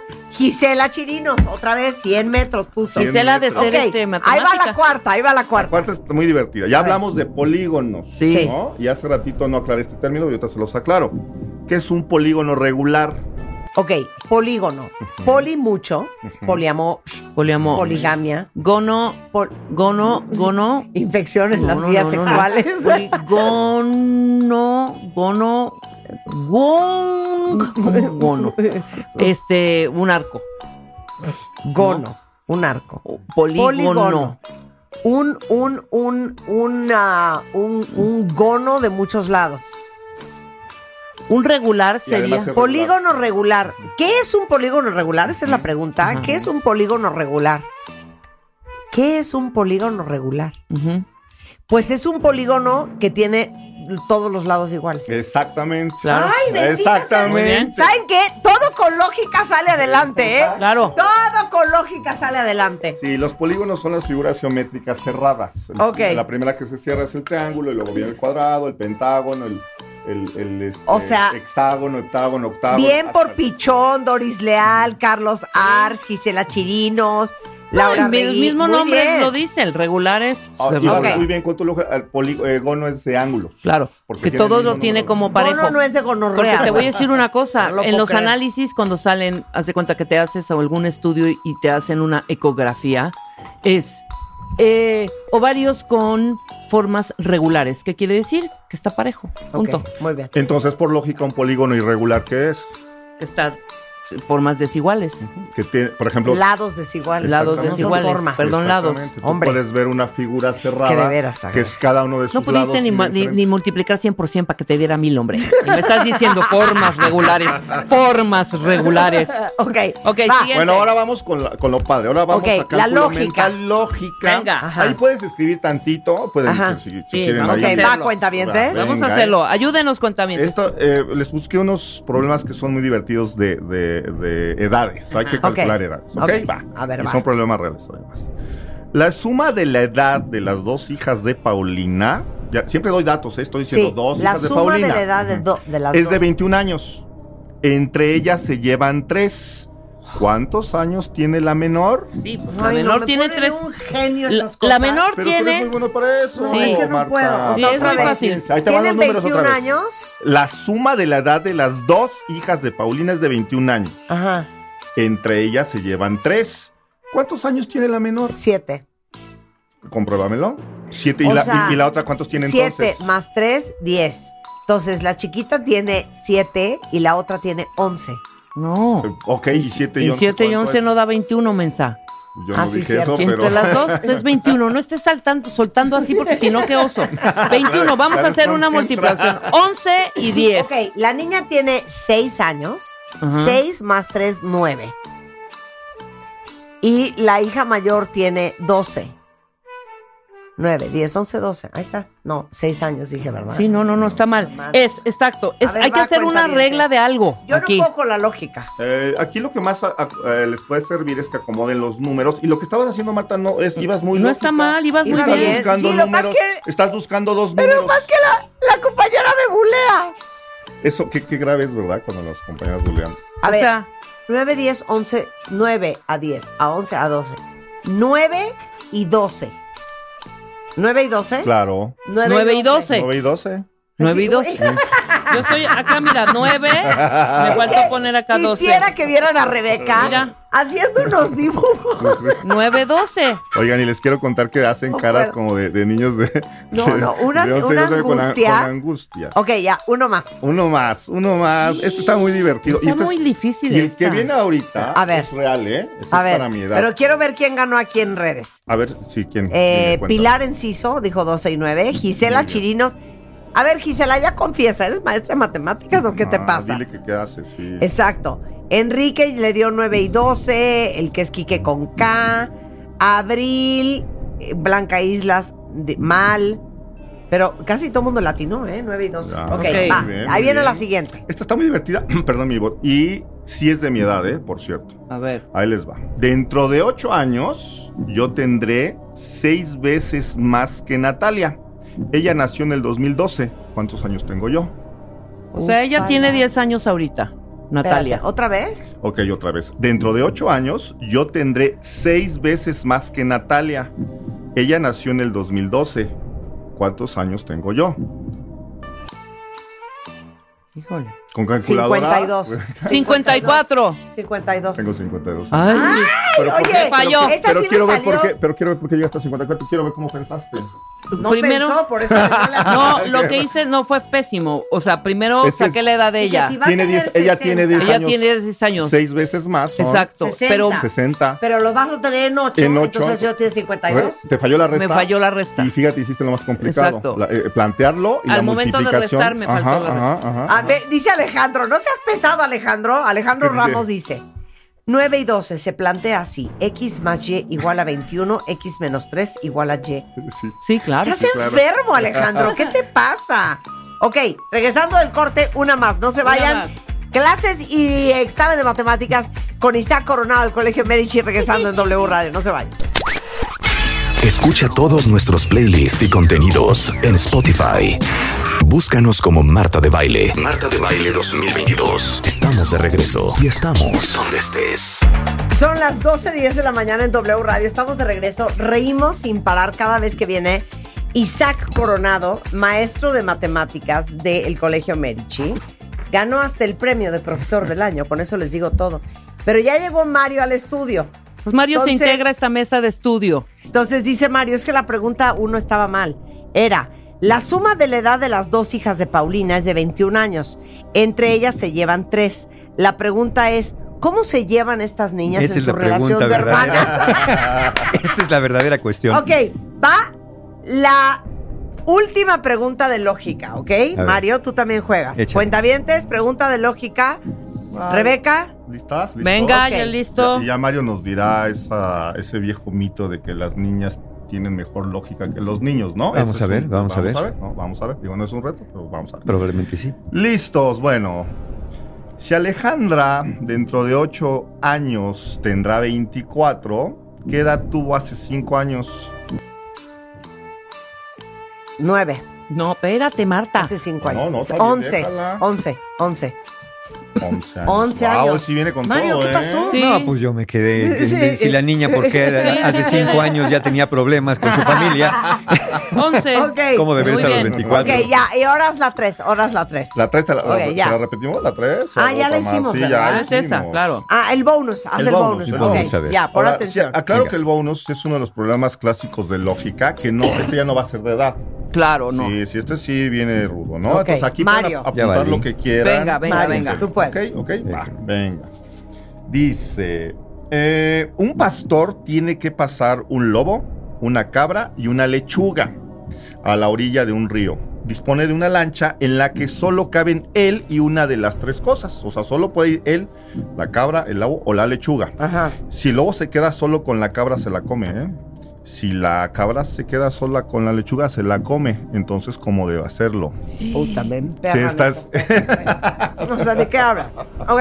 Pasar un lobo, una cabra y una lechuga a la Ajá, otra orilla de un río. Ok, Solo sí, claro. lancha. Ok, ahí te va, ahí te va, ahí te va. Fíjense a la velocidad A que ver, venga, trabaja venga, mi a ver, mente. a ver, a ver. échale. El pastor agarra la lechuga y se va del otro lado. Deja la lechuga. Pero entonces luego se come la cabra. No, ya se tragó el lobo ya al- se comió a la ¿De cabra. qué cabra. Ah, sí, cierto, espérate. sí, pero no. por ahí vas, por ahí- Ok, espérate. No, entonces Tiene que llevar a la cabra, ¿no? Ok, no. Se lleva la cabra Ajá. y deja al lobo y a la lechuga. Ajá. Regresa, Sí. Agarra al lobo y lleva al lobo, agarra a la cabra. Se regresa, deja la cabra, agarra la lechuga. Deja la lechuga con el lobo, se regresa y va por la cabra. ¡Wow! Esto, es de extensión, ¿eh? Sí, esto claro, es, claro. esto es 10, ¿eh? Es yo me preguntaría por qué regresaría por el lobo. ¿Para qué demonios lo quiere? Sí, claro. Exacto. Se queda el lobo. Exacto, sí, sí, sí. ¿Para qué quiere el lobo? Mejor llego del otro lado con la lechuga y, y mato a la cabra, la guiso y me hago una ensalada. y el lobo que se quede del otro lado, ya me la libré de él. Bien. Así es la lógica. con Y el lobo no se puede tragonear la lechuga, ¿no?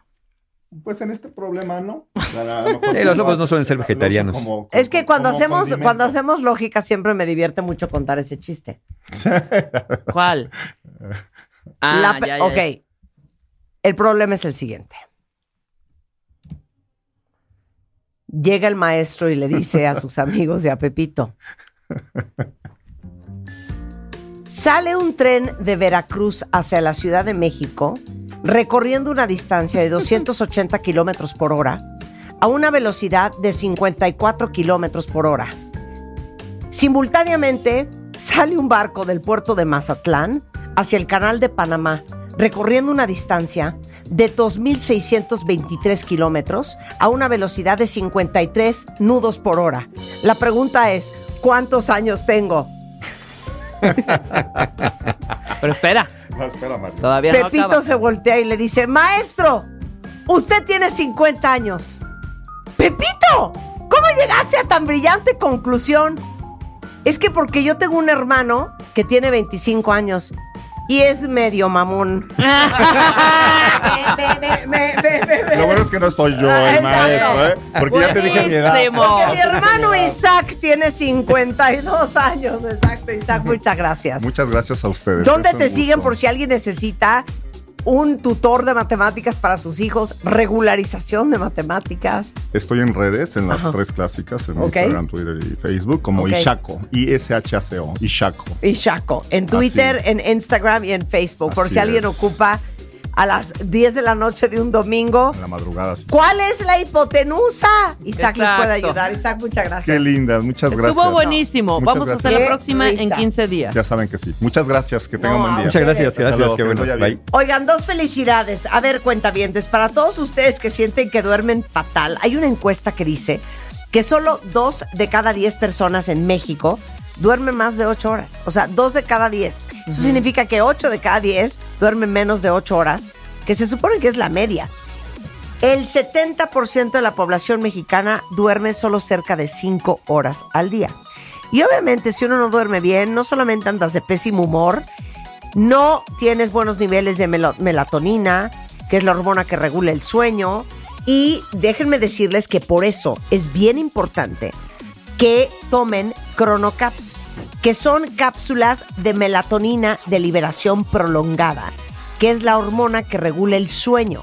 El cuerpo la produce de manera natural, pero obviamente si traemos un déficit infernal de melatonina, va a ser muy difícil que descansen bien. Entonces son de liberación prolongada, súper seguras, no causan somnolencia, no son adictivas y van a dormir como un bebé. Tómenselas como yo, 20 minutitos antes y van a descansar delicioso. Se llama Chronocaps y es melatonina de liberación prolongada. Y luego, para todos ustedes que dejaron de ir al doctor durante la pandemia, no se hicieron chequeos de, eh, de rutina y peor aún, detuvieron los esquemas de vacunación de sus hijos en los últimos dos años. Y sus hijos traen un atraso de dos años en su sistema de vacunación.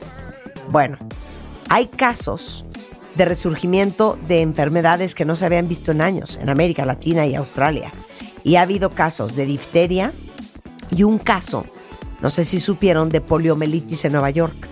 Y según la Organización Mundial de la Salud, existe una disminución muy importante en el número de niños que reciben vacunas, que sabemos que las vacunas salvan vidas, como es el caso, por ejemplo, de la vacuna hexavalente, que protege a los bebés de seis enfermedades que son tétanos, difteria, que no se me olvida ninguna, tosferina, poliomielitis, hepatitis B y, claro, influenza tipo B. Esta vacuna, que es la eh, hexavalente, está indicada en las cartillas de vacunación para proteger a los niños 2, 4, 6 y 18 meses de edad. Y es súper importante que la tengan al día eh, y que sepan que aún es tiempo para ir a su centro de salud más cercano para poner al corriente la cartilla de vacunación de sus hijos para que estén protegidos. Toda la información en Por la Vacunación en Instagram, Facebook, Twitter y YouTube para ver si ustedes traen un atraso que se pongan al corriente. Es tan único como son las orejas o las manos. Un apéndice en el cuerpo de los machos mamíferos que es esencial para la preservación de la especie y que además es fascinante para su portador. Tanto que algunos le ponen nombre e identidad propio. En este y el siguiente episodio de la historia del amor, vamos a desmenuzar mitos y verdades sobre qué le gusta a unos y otros en la cama. Y vamos a conocer muy de cerca al falo y el universo que gira a su alrededor. Mario Guerra es en the house. Oye, no sabes cómo te extrañamos ayer. Hemos reído, hemos reído. Porque Luis, Luis Telles de mi equipo, eh, entró al aire ayer y estábamos hablando de la gente que vive sin sentido de urgencia. Estábamos hablando de que nosotros nos encanta trabajar con gente que es histérica de manera permanente Sí, sí. y no entendemos a la gente que se desconecta del celular, todo eso. Entonces estábamos hablando de el total desbalance en el que vivimos y el workaholism y la obsesión y la compulsión por trabajar todo el día. Sí. Y luego ya no te puedes bajar de ese tren. Tú eres compulsivo para trabajar. A, a- a veces, ya, ya diferente, ya soy compulsivo controlado. Sí. Compulsivo controlado. Compulsivo controlado. O sea, pero tú puedes acostarte y dejar tu celular en el cuarto de tele. Eh, Yo eso sí no puedo. po- podría hacerlo, sí. ¿Sí? Bueno, ayer, en ¿sabes qué hice? dado, sí. ¿Qué? Ayer. Ay, ¿tú qué dices? Yo ayer lo conecté Tú en mi recámara. estás No. ¿Sabes qué? Es que no te contesté porque el celular lo tenía cargando en la cola. Es que sí, de- lo dejo cargando en mi recámara, que es el único, porque además, bueno, rega- además es el único cargador que existe en esa casa. O sea, es Entonces te impresionante. voy a regalar. Porque Entonces yo va ando- para allá, ¿no? Ajá. Yo ando con el celular en la mano. Y sí, no, pero es que no sabes el otro día que mi mamá me marcó como 100 veces y le contesto y me dice, pero ya como a las tres horas. Ya estaba yo buscando a la policía. Y yo, ¿qué pa' qué? Te marco a tu. Porque además el teléfono de mi casa está el ring abajo. O sea, no se oye. Todo nada. mal. Nada. Nada. Ay, que no vaya a pasar una emergencia. y carga, cargado. No, ya, ya, ya, Bueno, cargado. Es que tener un solo casa, cargador en la casa para el teléfono ¿cómo celular es equivalente a tener un teléfono de 1956. Exacto. No, A tienes que correr a la pared a tengo contestarlo. cargador en la cocina, en el cuarto de tele, en mi baño, en mi cuarto Yo y antes si tenía, posible la pero ya terraza. no. O Ya sea, no. yo a donde voy me puedo conectar. Es que no. Bueno, pues es- ayer eso era te el tema de ayer. Ayer te extrañamos. Bueno, Hoy de qué vamos a hablar. hoy vamos a hablar de no te pases. Eso. Cuando en las relaciones de pareja, un no te pases, que es esto de poner límites en las relaciones. A ver, puedo, puedo eh, someter a tu consideración la siguiente. Venga, teoría? venga, venga. Alguna vez leí, no me acuerdo dónde, que las reglas de una relación se establecen muy temprano en esa relación. O sea, básicamente lo que no organizaste en los primeros seis meses, los límites que no pusiste en los primeros seis meses, ya es muy difícil ponerlos después. Sí, sí, A porque ya, ya una vez que permites algo, mira, yo siempre he dicho que a veces es mejor no dejar pasar a alguien que dejarlo pasar y tener que pedirle que se retire. Entonces, en este caso, los límites, uno pensaría que a veces siempre tiene que ver con ponerle el alto a la otra persona, pero muchas veces los límites son como es, es saber hacernos respetar a nosotros, saber, saber decir esto me gusta, esto no me gusta, esto lo quiero, esto no lo quiero, así no. Eh, No es que no nunca, es que así no. Porque cuando ya dejas pasar a alguien y estás en el jijiji jajaja y bueno, no importa tanto, bueno, lo hizo de broma, bueno, pues este ya se le irá cambiando y ya pasó, ya pasó por la puerta. Después, ¿cómo le dices ya no quiero que pases por la puerta? Porque te va a decir, ¿cómo si antes me dejabas pasar? Es que te voy a decir, les tengo que contar esta historia, me vale. Venga, venga. ¿Qué? El señor, el, el señor, el Dr. Phil, este famosísimo, nuestro Mario Guerra gringo es Dr. Phil, ¿ok? Entonces, Dr. Phil un día en, en su libro, eh, que se llama uh, Secret Marriage, no sé, no, no me acuerdo cómo se llama el libro, pero cuenta una historia de que cuando era novio de su esposa, su esposa Ah, le sí. dice, oye, mi amor, ¿me podrías llevar, hagan de cuenta, que ustedes le dicen a su novio, mi amor, quiero ir a ver a mi hermana a Puebla este fin de semana, ¿me llevas? Y él se volteó y le contestó, no. Ya le dijo, es broma, güey. ¿Por? ¿Por? Porque no quiero estar yendo a Puebla. Y no quiero que creas el día de mañana que porque te llevé este fin, ya te voy a estar llevando. Entonces no, no te voy a llevar. No la llevó. No la llevó. Pero el punto es que, claro, él estaba sentando las bases. A ver, si la llevo, va a creer que esto es de a tiro por viaje y yo no voy a estar yendo a Puebla. Sí, claro. Y no la llevó. Y fíjate tú que en el noviazgo pasa justamente Lo eso. contrario. Pasa lo contrario. Pasa justo, eh, eh, haces cosas desborda. que no quieres hacer, permites cosas que no quieres Sí. permitir, porque según tú, pues para agradar y porque ay no pasa nada, y ya cuando estás más metido en la relación, entonces ahora sí ya despiertas y dices, espérate, esto nunca me gustó. Espérate, ¿qué hago, ¿qué hago subiendo y escalando en montañas, no? Oyendo a Veracruz. Juan dice que yo, que nadie lo ha engañado como lo engañé yo. ¿Por qué? Porque de novia, Sí, Ajá. Marta lo timó. oye, ¿quieres venir a escalar roca conmigo? Y yo, claro, corte, ahí me tienen con los cargo, pero el, pa- el zapato trepándose para escalar. allá a una pared de trepándome piedra. ahí en Huiquipilco, no sé dónde era. Obviamente, ya que amarró el asunto, me dijo, ¿quieres ir a escalar? O Le sea, dije, obvio "Ni no". trastornada, obvio no. Obvio no. Claro, y saben que también del otro lado tendríamos que entender eso. Que al principio, pues sí vamos a hacer cosas, a ver películas que no nos gustan, escalar montañas que no queremos. Claro. Claro, y no hacer y no creer que eso va a ser un patrón el resto de la relación. Claro. Por eso debemos observar y por eso debemos ver cuáles son los límites. Ahora, la pregunta es, bueno, ¿y en una relación de pareja debería haber límites o porque nos queremos todo se vale?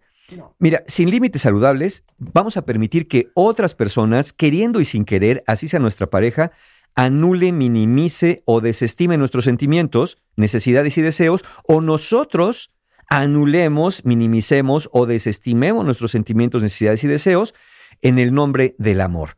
Y en el nombre del amor se pueden cometer muchos errores graves como este. Entonces, los límites eh, son, son reglas ¿no? no escritas para regular lo que puede fluir entre ambos. ¿Qué va a fluir? ¿Cómo va a fluir? ¿Y hasta dónde va a fluir? ¿Hasta dónde? Acuérdense que alguna vez eh, hicimos por ahí una trilogía que se llamaba El veneno está en la dosis. Entonces, ¿hasta dónde? ¿Cuál es la dosis de esto? ¿Cuál es la dosis de tus bromas? ¿Cuál es la dosis de tu enojo? ¿Cuál es la dosis de tus necesidades? Que si se pasa de esa dosis, ya no nos está haciendo bien. Entonces, eh, tú puedes establecer límites diciéndole a tu pareja, ¿sabes qué? No, Ajá. pero también le estableces límites diciendo, oye, es que quiero esto. En lugar de decirle lo que tú No. quieras, No. no, quiero esto, esto me gusta, esto no me gusta. En el ejemplo que ponías, tú puedes decirle, mira, yo entiendo que es una urgencia ir a ver a tu hermana porque algo pasó y sí te voy a llevar a Puebla, pero sí quiero decirte que no te llevo porque me guste hacerlo, sino porque te quiero y porque te quiero apoyar, pero no es algo que voy a estar haciendo cada semana Claro. porque no, no, no lo quiero hacer. Porque si te digo que sí, vamos a pensar esto, cuentavientes. Si tú dices que sí cuando tú sabes que es que no, vas a hacerlo. Y a lo mejor lo haces dos y tres y cuatro veces, pero luego vas a empezar a poner pretextos. Es que fíjate que ahorita no puedo. Es que pues te entiende que estaba yo de malas. Pues es que comprende que venía yo deprisa. Pues es que también tú cómo quieres que... Entonces va a empezar a haber fricciones porque tú ya habías dicho que sí.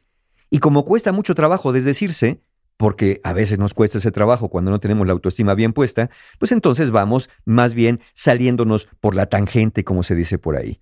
Ahora, poner límites, ¿qué significa? ¿Que ya no podemos ser llevaditos, que ya no podemos bromear en una relación? No, de ninguna manera. Miren, ustedes, cuentavientes, prácticamente pueden llevarse como quieran con su pareja, siempre que los dos estén de acuerdo. Porque no es lo mismo decirle a alguien, ¿verdad, mi amor, que no te importa que te diga que eres un eunuco bueno para nada? ¿Verdad que no te importa? Y eso mientras lo ves con unos ojos de pobre de ti donde digas que sí. Bueno, pues el otro, si, si no tiene igual la autoestima bien puesta, va a decir, no, pues no, no importa, pues es que, es que sí nos llevamos. Pero te das cuenta en el tono de voz, en la corporalidad, que la persona no se está divirtiendo con eso. Más bien está cediendo a tus chantajes y amenazas con este de, ¿verdad que no te importa? Entonces, eso no, no es este, ser llevadito de, de común acuerdo, eso es pasarse con el otro y aprovecharse de sus debilidades.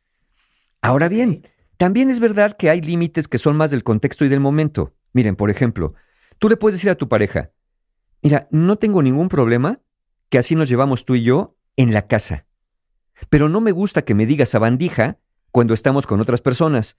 Cuando estamos tú y yo en la casa, va, nos llevamos así. Yo te digo sabandija, tú me dices rata, órale, así nos llevamos tú y yo. Pero ¿sabes qué? En la junta, cuando estuvimos ahí con el jefe, en, la, en la cena de fin de año o en el cumpleaños así de- de tu familia, pues la verdad no me gusta que me lo digas. Otras veces no depende del lugar, sino del momento. A veces sí es cierto que nos llevamos pesado, pero no siempre estamos para bromas. A veces estamos estresados, a veces estamos muy atareados o simplemente no estamos y tenemos que tener Sí, la sensibilidad para decir, ok, aunque así nos llevamos, ahorita no le voy a picar por aquí, porque ya me di cuenta que viene de malas, ya me di cuenta que algo trae y mejor ahorita no le muevo. Entonces, aquí lo que conviene, a lo mejor es un no un radical no, como dije, o no quiero, sino nada más decir a tu pareja, ¿sabes qué? Ahorita no, aquí no, o así no. Ahorita, mira, ahorita no, no empecemos con esto, por favor. Te lo voy a pedir. Oye, pues es que tú siempre y yo bromeamos. Sí, pero sabes que ahorita no. Ahorita no porque me siento diferente, me siento como agüita para chocolate. Ahorita no estoy para esas bromas. Claro, el otro dirá, ay, entonces cuando tú quieras. No, no es cuando yo quiera, no depende del querer, depende del estado de ánimo a veces. Por eso hay que tener cuidado con esta arma de doble filo de ser llevadito. Y claro, hay límites que no tienen que ver con el contexto ni con el momento. Por ejemplo, a tu pareja a lo mejor no le gusta que le levantes la voz, ni estando de buenas, ni estando de malas, ni estando en público, ni estando en privado, ni estando eh, bajo una contingencia, ¿no? Claro. Digo, eh, eso, eso ya es un límite más establecido. Claro. Entonces, regresando del corte, ¿qué ofreces? Es regresando del corte es por qué tu pareja se salta todos tus límites y por qué tú no puedes poner límites a tu pareja. Ay, ya sé. Ahí está. Ya sé. ¿Cómo poner límites? ¿Sabes cómo? Mm. Sin, sin, sin, sentirte una perra maldita. Eh, eh, a veces pasa por ahí Ya, también. sin sentirte una perra. Sí, o a veces tienes que sentirte, pero tienes que ponerlos. Exacto. Hacemos una pausa y regresamos. Suscríbete a Marta de Baile en YouTube. No te pierdas los de Baile Minutos, de Baile Talks y conoce más de Marta de Baile y nuestros especialistas. Marta de Baile 2022. Estamos de regreso y estamos donde estés. Estamos de regreso en W Radio 12 del día con 37 minutos hablando con nuestro querido Mario Guerra, nuestro rockstar del amor. No te pases. ¿Sabes poner límites en tu relación? Y nos quedamos, Mario. En, de, que siento, ¿por qué mi pareja siento que se salta todos los límites? Exacto, ¿no? exacto. ¿Por qué? ¿Por qué? Mira, puede haber varias razones. Primero, obviamente, si, si tú ya pusiste límites claros, y aquí la pregunta es, ¿de verdad ponen límites claros?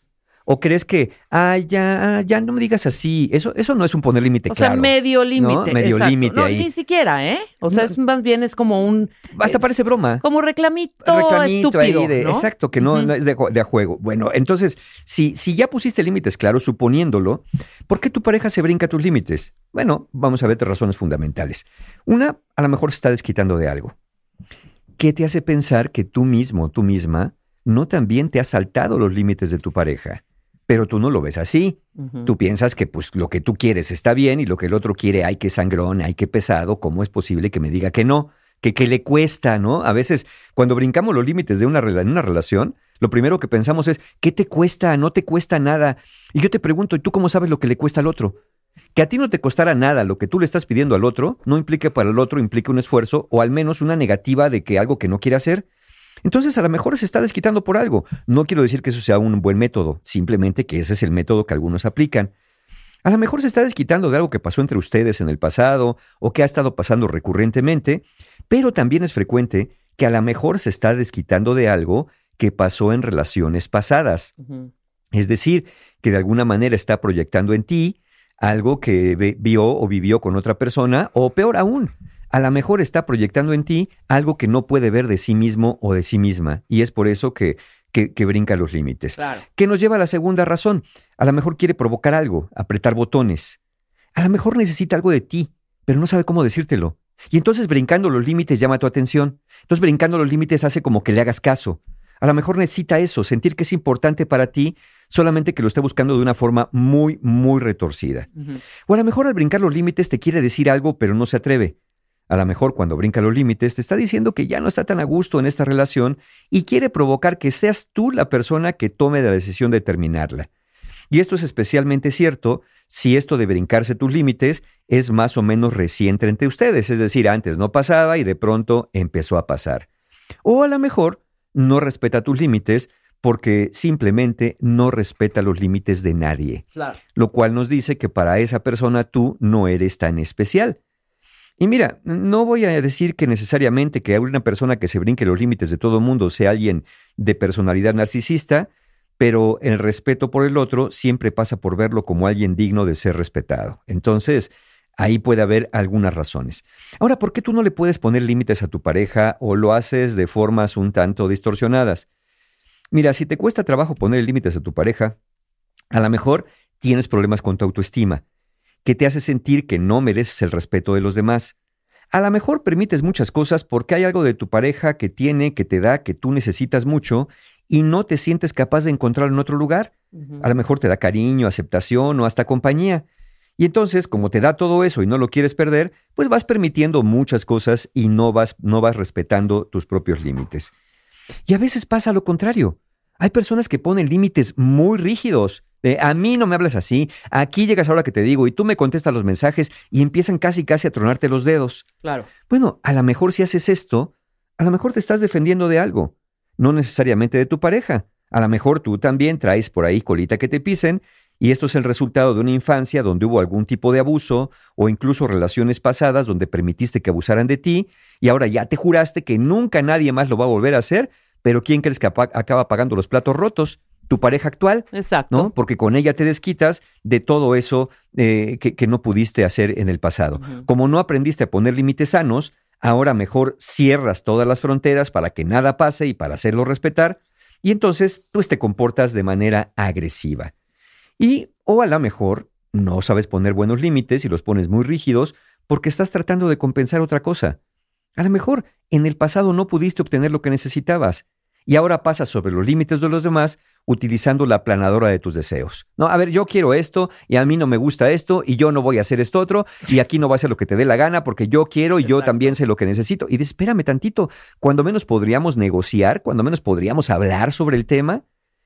Y a lo mejor lo peor de todo, cuentavientes, es cuando pones límites a veces muy rígidos al principio y al final acaban siendo blandos como la gelatina. Especialmente como cuando revientas y te pones bien intenso y dices, pero ahora sí, ahora sí es la última vez que te permito que me hables así. Es la última vez que llegas a estas horas. Es la última vez que no me contestas un mensaje. ¿Y qué pasa? Luego se te pasa el enojo y aquel apocalipsis que anunciaste para la próxima vez no llega ni a llovizna. Y entonces cuando haces eso, pues te van a tomar la medida. ¿Qué va a decir tu pareja? Este se pone bien loca, se pone bien loco, pero al final acaba ablandándose. Y eso es lo malo de tener límites inestables, a veces muy rígidos, a veces bastante aguados. Bueno, y si no ponemos los límites, ¿qué puede pasar? Bueno, puede pasar de todo, especialmente si tu pareja no conoce con claridad lo que es el respeto. Si tú creas el hábito dañino de no poner límites, vas a poner todo el territorio listo para que en tu relación o crezcan las fricciones o crezca la codependencia. Y sabiendo que es importante ponerlos, tal vez podríamos decir que es igualmente importante respetarlos y hacerlos respetar. Porque cuentavientes de nada sirve que pongas un límite que tú mismo o tú misma no respetes y no hagas respetar. Más valdría que no los hubieran puesto, porque entonces pues todo parece una especie de broma. Y yo sé que hay cuentavientes que nos están diciendo, a ver, yo no tengo la culpa. Ajá. Mi pareja es la que no pone los límites. Sí, ella entonces, permitió. ella permitió. Sí, ahí vas tú de atascado. Exacto, exacto. Gandaya no mata shot. Exacto. Entonces, mira, es cierto. Ya dijimos que hay personas que no saben poner límites o que no se sientan capaces de ponerlos. Pero les hago una pregunta, cuentavientes. Porque mi pareja no sabe o no puede poner límites, ¿yo debería aprovechar eso para pasarme de la raya? ¿Para atascarme y, y- y aprovecharme de lo que pueda porque mi pareja no me puede decir que no? No. Pues no. Hacer esto sería equivalente a tomar el dinero de una cartera que te encontraste solamente por la que dejó sobre la mesa y decirle, pues ¿para qué dejas el dinero allí? Yo pensé que ya no lo querías. Como lo dejaste, dije, ya no lo quiere, yo lo agarré. No, claramente no. ¿No? O llevarte un automóvil solamente porque una persona lo dejó abierta con las llaves puestas. Ah, pues como lo dejaste ahí, yo lo agarré. ¿Para qué lo dejas? Cuida tus cosas. Y hay personas de verdad, cuentavientes, no me dejarán mentir, que tienen esta forma de pensar. ¿No? Tú tuviste la culpa. Pues tú me dejaste, no me decías nada. ¿No? ¿Para- ¿Para qué? Pues entonces ahora no, ahora no te quejes, casi, casi. E- Y es verdad que cada persona es responsable de resguardarse a sí misma a través de los límites. Pero también el resto deberíamos ser capaces de respetar o al menos preguntar hasta dónde cuando no conozcamos los límites del otro. Y claramente hay límites que no necesitan ser establecidos, ¿no? Evidentemente, a nadie le gusta, por ejemplo, que le peguen, a nadie le gusta que le mientan, a nadie le gusta que lo engañen, y esos son límites que, aunque el otro no ponga claramente, nosotros deberíamos de respetar y decir, no, espérate, no, no me voy a pasar, no me voy a pasar de la raya, no porque mi pareja esté en desventaja o esté bien o esté mal, simplemente porque yo no me puedo permitir pasarme de la raya. Y esto que decíamos, donde eh, eh, hay, hay quien dice, es que mi pareja dice que porque ahora me quejo si antes no me molestaba lo que hacía. O sea, es, es un argumento bastante absurdo, ¿no? Decirle a alguien, como nunca te quejaste, Claro. entonces ya nunca puedes quejarte. Claro. A ver, ¿no sería poco probable que eso de lo que no te quejabas, en el fondo es algo que siempre te molestó un poco, pero no lo suficiente como para quejarte o pedir un cambio de conducta? Al paso del tiempo, si fuese este tu caso, fuiste acumulando piedrecillas en un costalito, y ahora que el costalito ya se llenó, como el costalito pesa lo suficiente, pues ahora sí te molesta y ahora sí pones límites. Eso es bastante razonable. Otra posibilidad es que antes tu autoestima no era tan buena y entonces francamente dejabas pasar lo que fuera. Ahora, como ya mejoraste, ya no estás tan dispuesto o dispuesta a dejar pasar lo que sea, y bueno, llegó el momento de decir, ¿sabes qué? Ya basta. Pero suponiendo que fuera verdad, que antes no te molestaba, pues ahora ya te molesta. Y entonces es momento de establecer nuevas reglas, es momento de establecer nuevos límites si descubres que antes que algo no era tan molesto, por la frecuencia, por la intensidad, porque el otro ya se atascó y ya, ya se pasó de la raya con esto, pues ya ahorita sí ya te está molestando. Y hay quien nos dice también, cuando le empecé a poner límites, mi pareja me preguntó si ahora, ¿qué iban a hacer las cosas como a mí me diera la gana? Mira, es ir- irte al extremo contrario, ¿no? O a lo mejor es el temor que tiene tu pareja a perder sus privilegios porque todo este tiempo él o ella sí ha estado haciendo lo que le da la gana y pasando sobre de ti. Y entonces, pues no va a estar tan dispuesto, no va a estar tan dispuesta y conforme a perder su posición de poder. Por eso te dice, ay, ahora, y ahora resulta que ya fuiste a un curso, ya resulta que oíste un podcast, oíste que fuiste a un taller, y ahora ya estás muy envalentonado, muy envalentonada. Ahora ya Sí, quieres claro. hacer, ahora quieres hacer lo que te da tu regalada gana. Ahora me sales con esa. Sí, ahora, ahora resulta con que tienes dignidad. ¿De cuándo acá tienes dignidad? Qué horror. ¿No? Entonces, bueno, eh, tú podrías contestarle, mira, no estoy haciendo nada diferente a lo que tú has estado haciendo todo este tiempo sin que yo me diera cuenta o si yo que pudiera poner límites. No, yo no quiero pasar encima de ti, simplemente lo que yo quiero es que tú no sigas pasando encima de mí. De acuerdo. Yo creo que siempre hay que considerar cómo nuestras conductas afectan a los demás, pero eso no significa que debemos permitirlo todo o cerrarnos a todo sin importar lo que los demás piensen. ¿Qué hacer si mi pareja eh, no respeta mis límites? ¿Qué hacer para que lo respete? Bueno, lo primero, lo más elemental, cuentavientes, es primero tú pregúntate si tú respetas los de tu pareja. Respeta sus límites.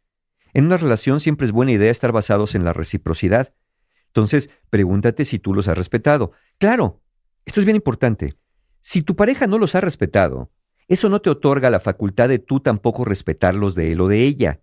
Pero siempre vale la pena preguntar, yo he respetado, me ha pedido parar y he seguido, me ha pedido algo que quiere y yo le digo que no porque a mí no me gusta constante y repetidamente. Ese es lo primer paso. Respeta tú sus propios límites de tu pareja. Luego, pues ¿cómo, cómo hacerte respetar? Pues respetando tú tus propios límites, es decir, dándote a respetar. Y recuerden, cuentavientes, que darse a respetar no implica por manotear sobre la mesa y decirle a la otra persona, hasta aquí llegué, ya vas a conocer al verdadero Mario, que ahora sí, no te va. No, eso no es darte a respetar. Hacerte respetar significa que si en algún momento dijiste que ya no más, significa que ya no más. Y no dar una enésima oportunidad. Si tú te dijiste a ti mismo, a ti misma, hasta aquí, y yo ya no voy a permitir más de esto, entonces respeta tus propios límites. Cuando tú respetas tus propios límites, es más probable que los des a respetar para los demás y que le queden más claros los límites a tu pareja. Y hacer respetar tus propios límites es tener claridad sobre lo que estás sintiendo, para que le puedas decir a tu pareja cómo te sientes derivado de lo que hace o no hace. Porque si todo el tiempo le sales con que odio que me hables así, odio que llegues tarde, odio que me hagas bromas, pues a lo mejor sabe que no te gusta lo que hace, pero no va a entender con claridad por qué te pones así, o va a decir, ay, es que tú todo odias. Es mucho mejor clarificar y decirle, mira, con esto me siento enojada, con esto me siento avergonzado, con esto me siento desatendida, o con esto me siento muy frustrado. Eh, Tener esta claridad le permite a tu pareja saber cómo y en dónde se está pasando. Y cuentavientes, no dejes pasar algo que te molesta cuando empiece a ser molesto para ti. No dejes que la bola de nieve crezca.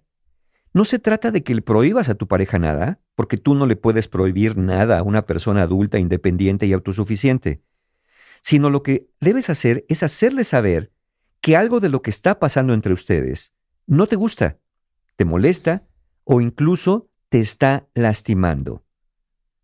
¿Qué pasa si nada de esto funciona? ¿Qué pasa si, si respetar sus límites no funciona, si respetar los tuyos no funciona y si hacer respetar tus límites no funciona?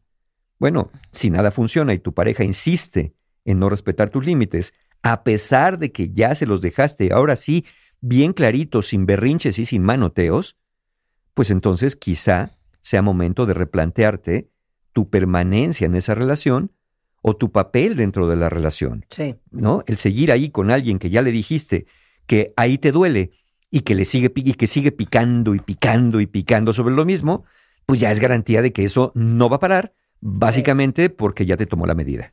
Bueno, tienen que tomar entonces un curso para aprender a hacer eso como Dios manda. ¿Cuándo es el siguiente curso, Pues de Mario? preferencia, mira, tenemos este, este, justamente este sábado que viene, el 21 de agosto, Sanando Heridas de la Infancia en online, justamente porque muchas de estas cosas de permitir y no poner límites viene de la infancia. Es el 21 de agosto. Al día siguiente, la ciencia y arte de ser pareja, el taller donde las parejas aprenden a conversar de otra manera y a comunicarse también de otra manera y sobre todo a escucharse aquellos que no se sientan escuchados por su pareja. Esta es una muy buena oportunidad el 22 de agosto también online.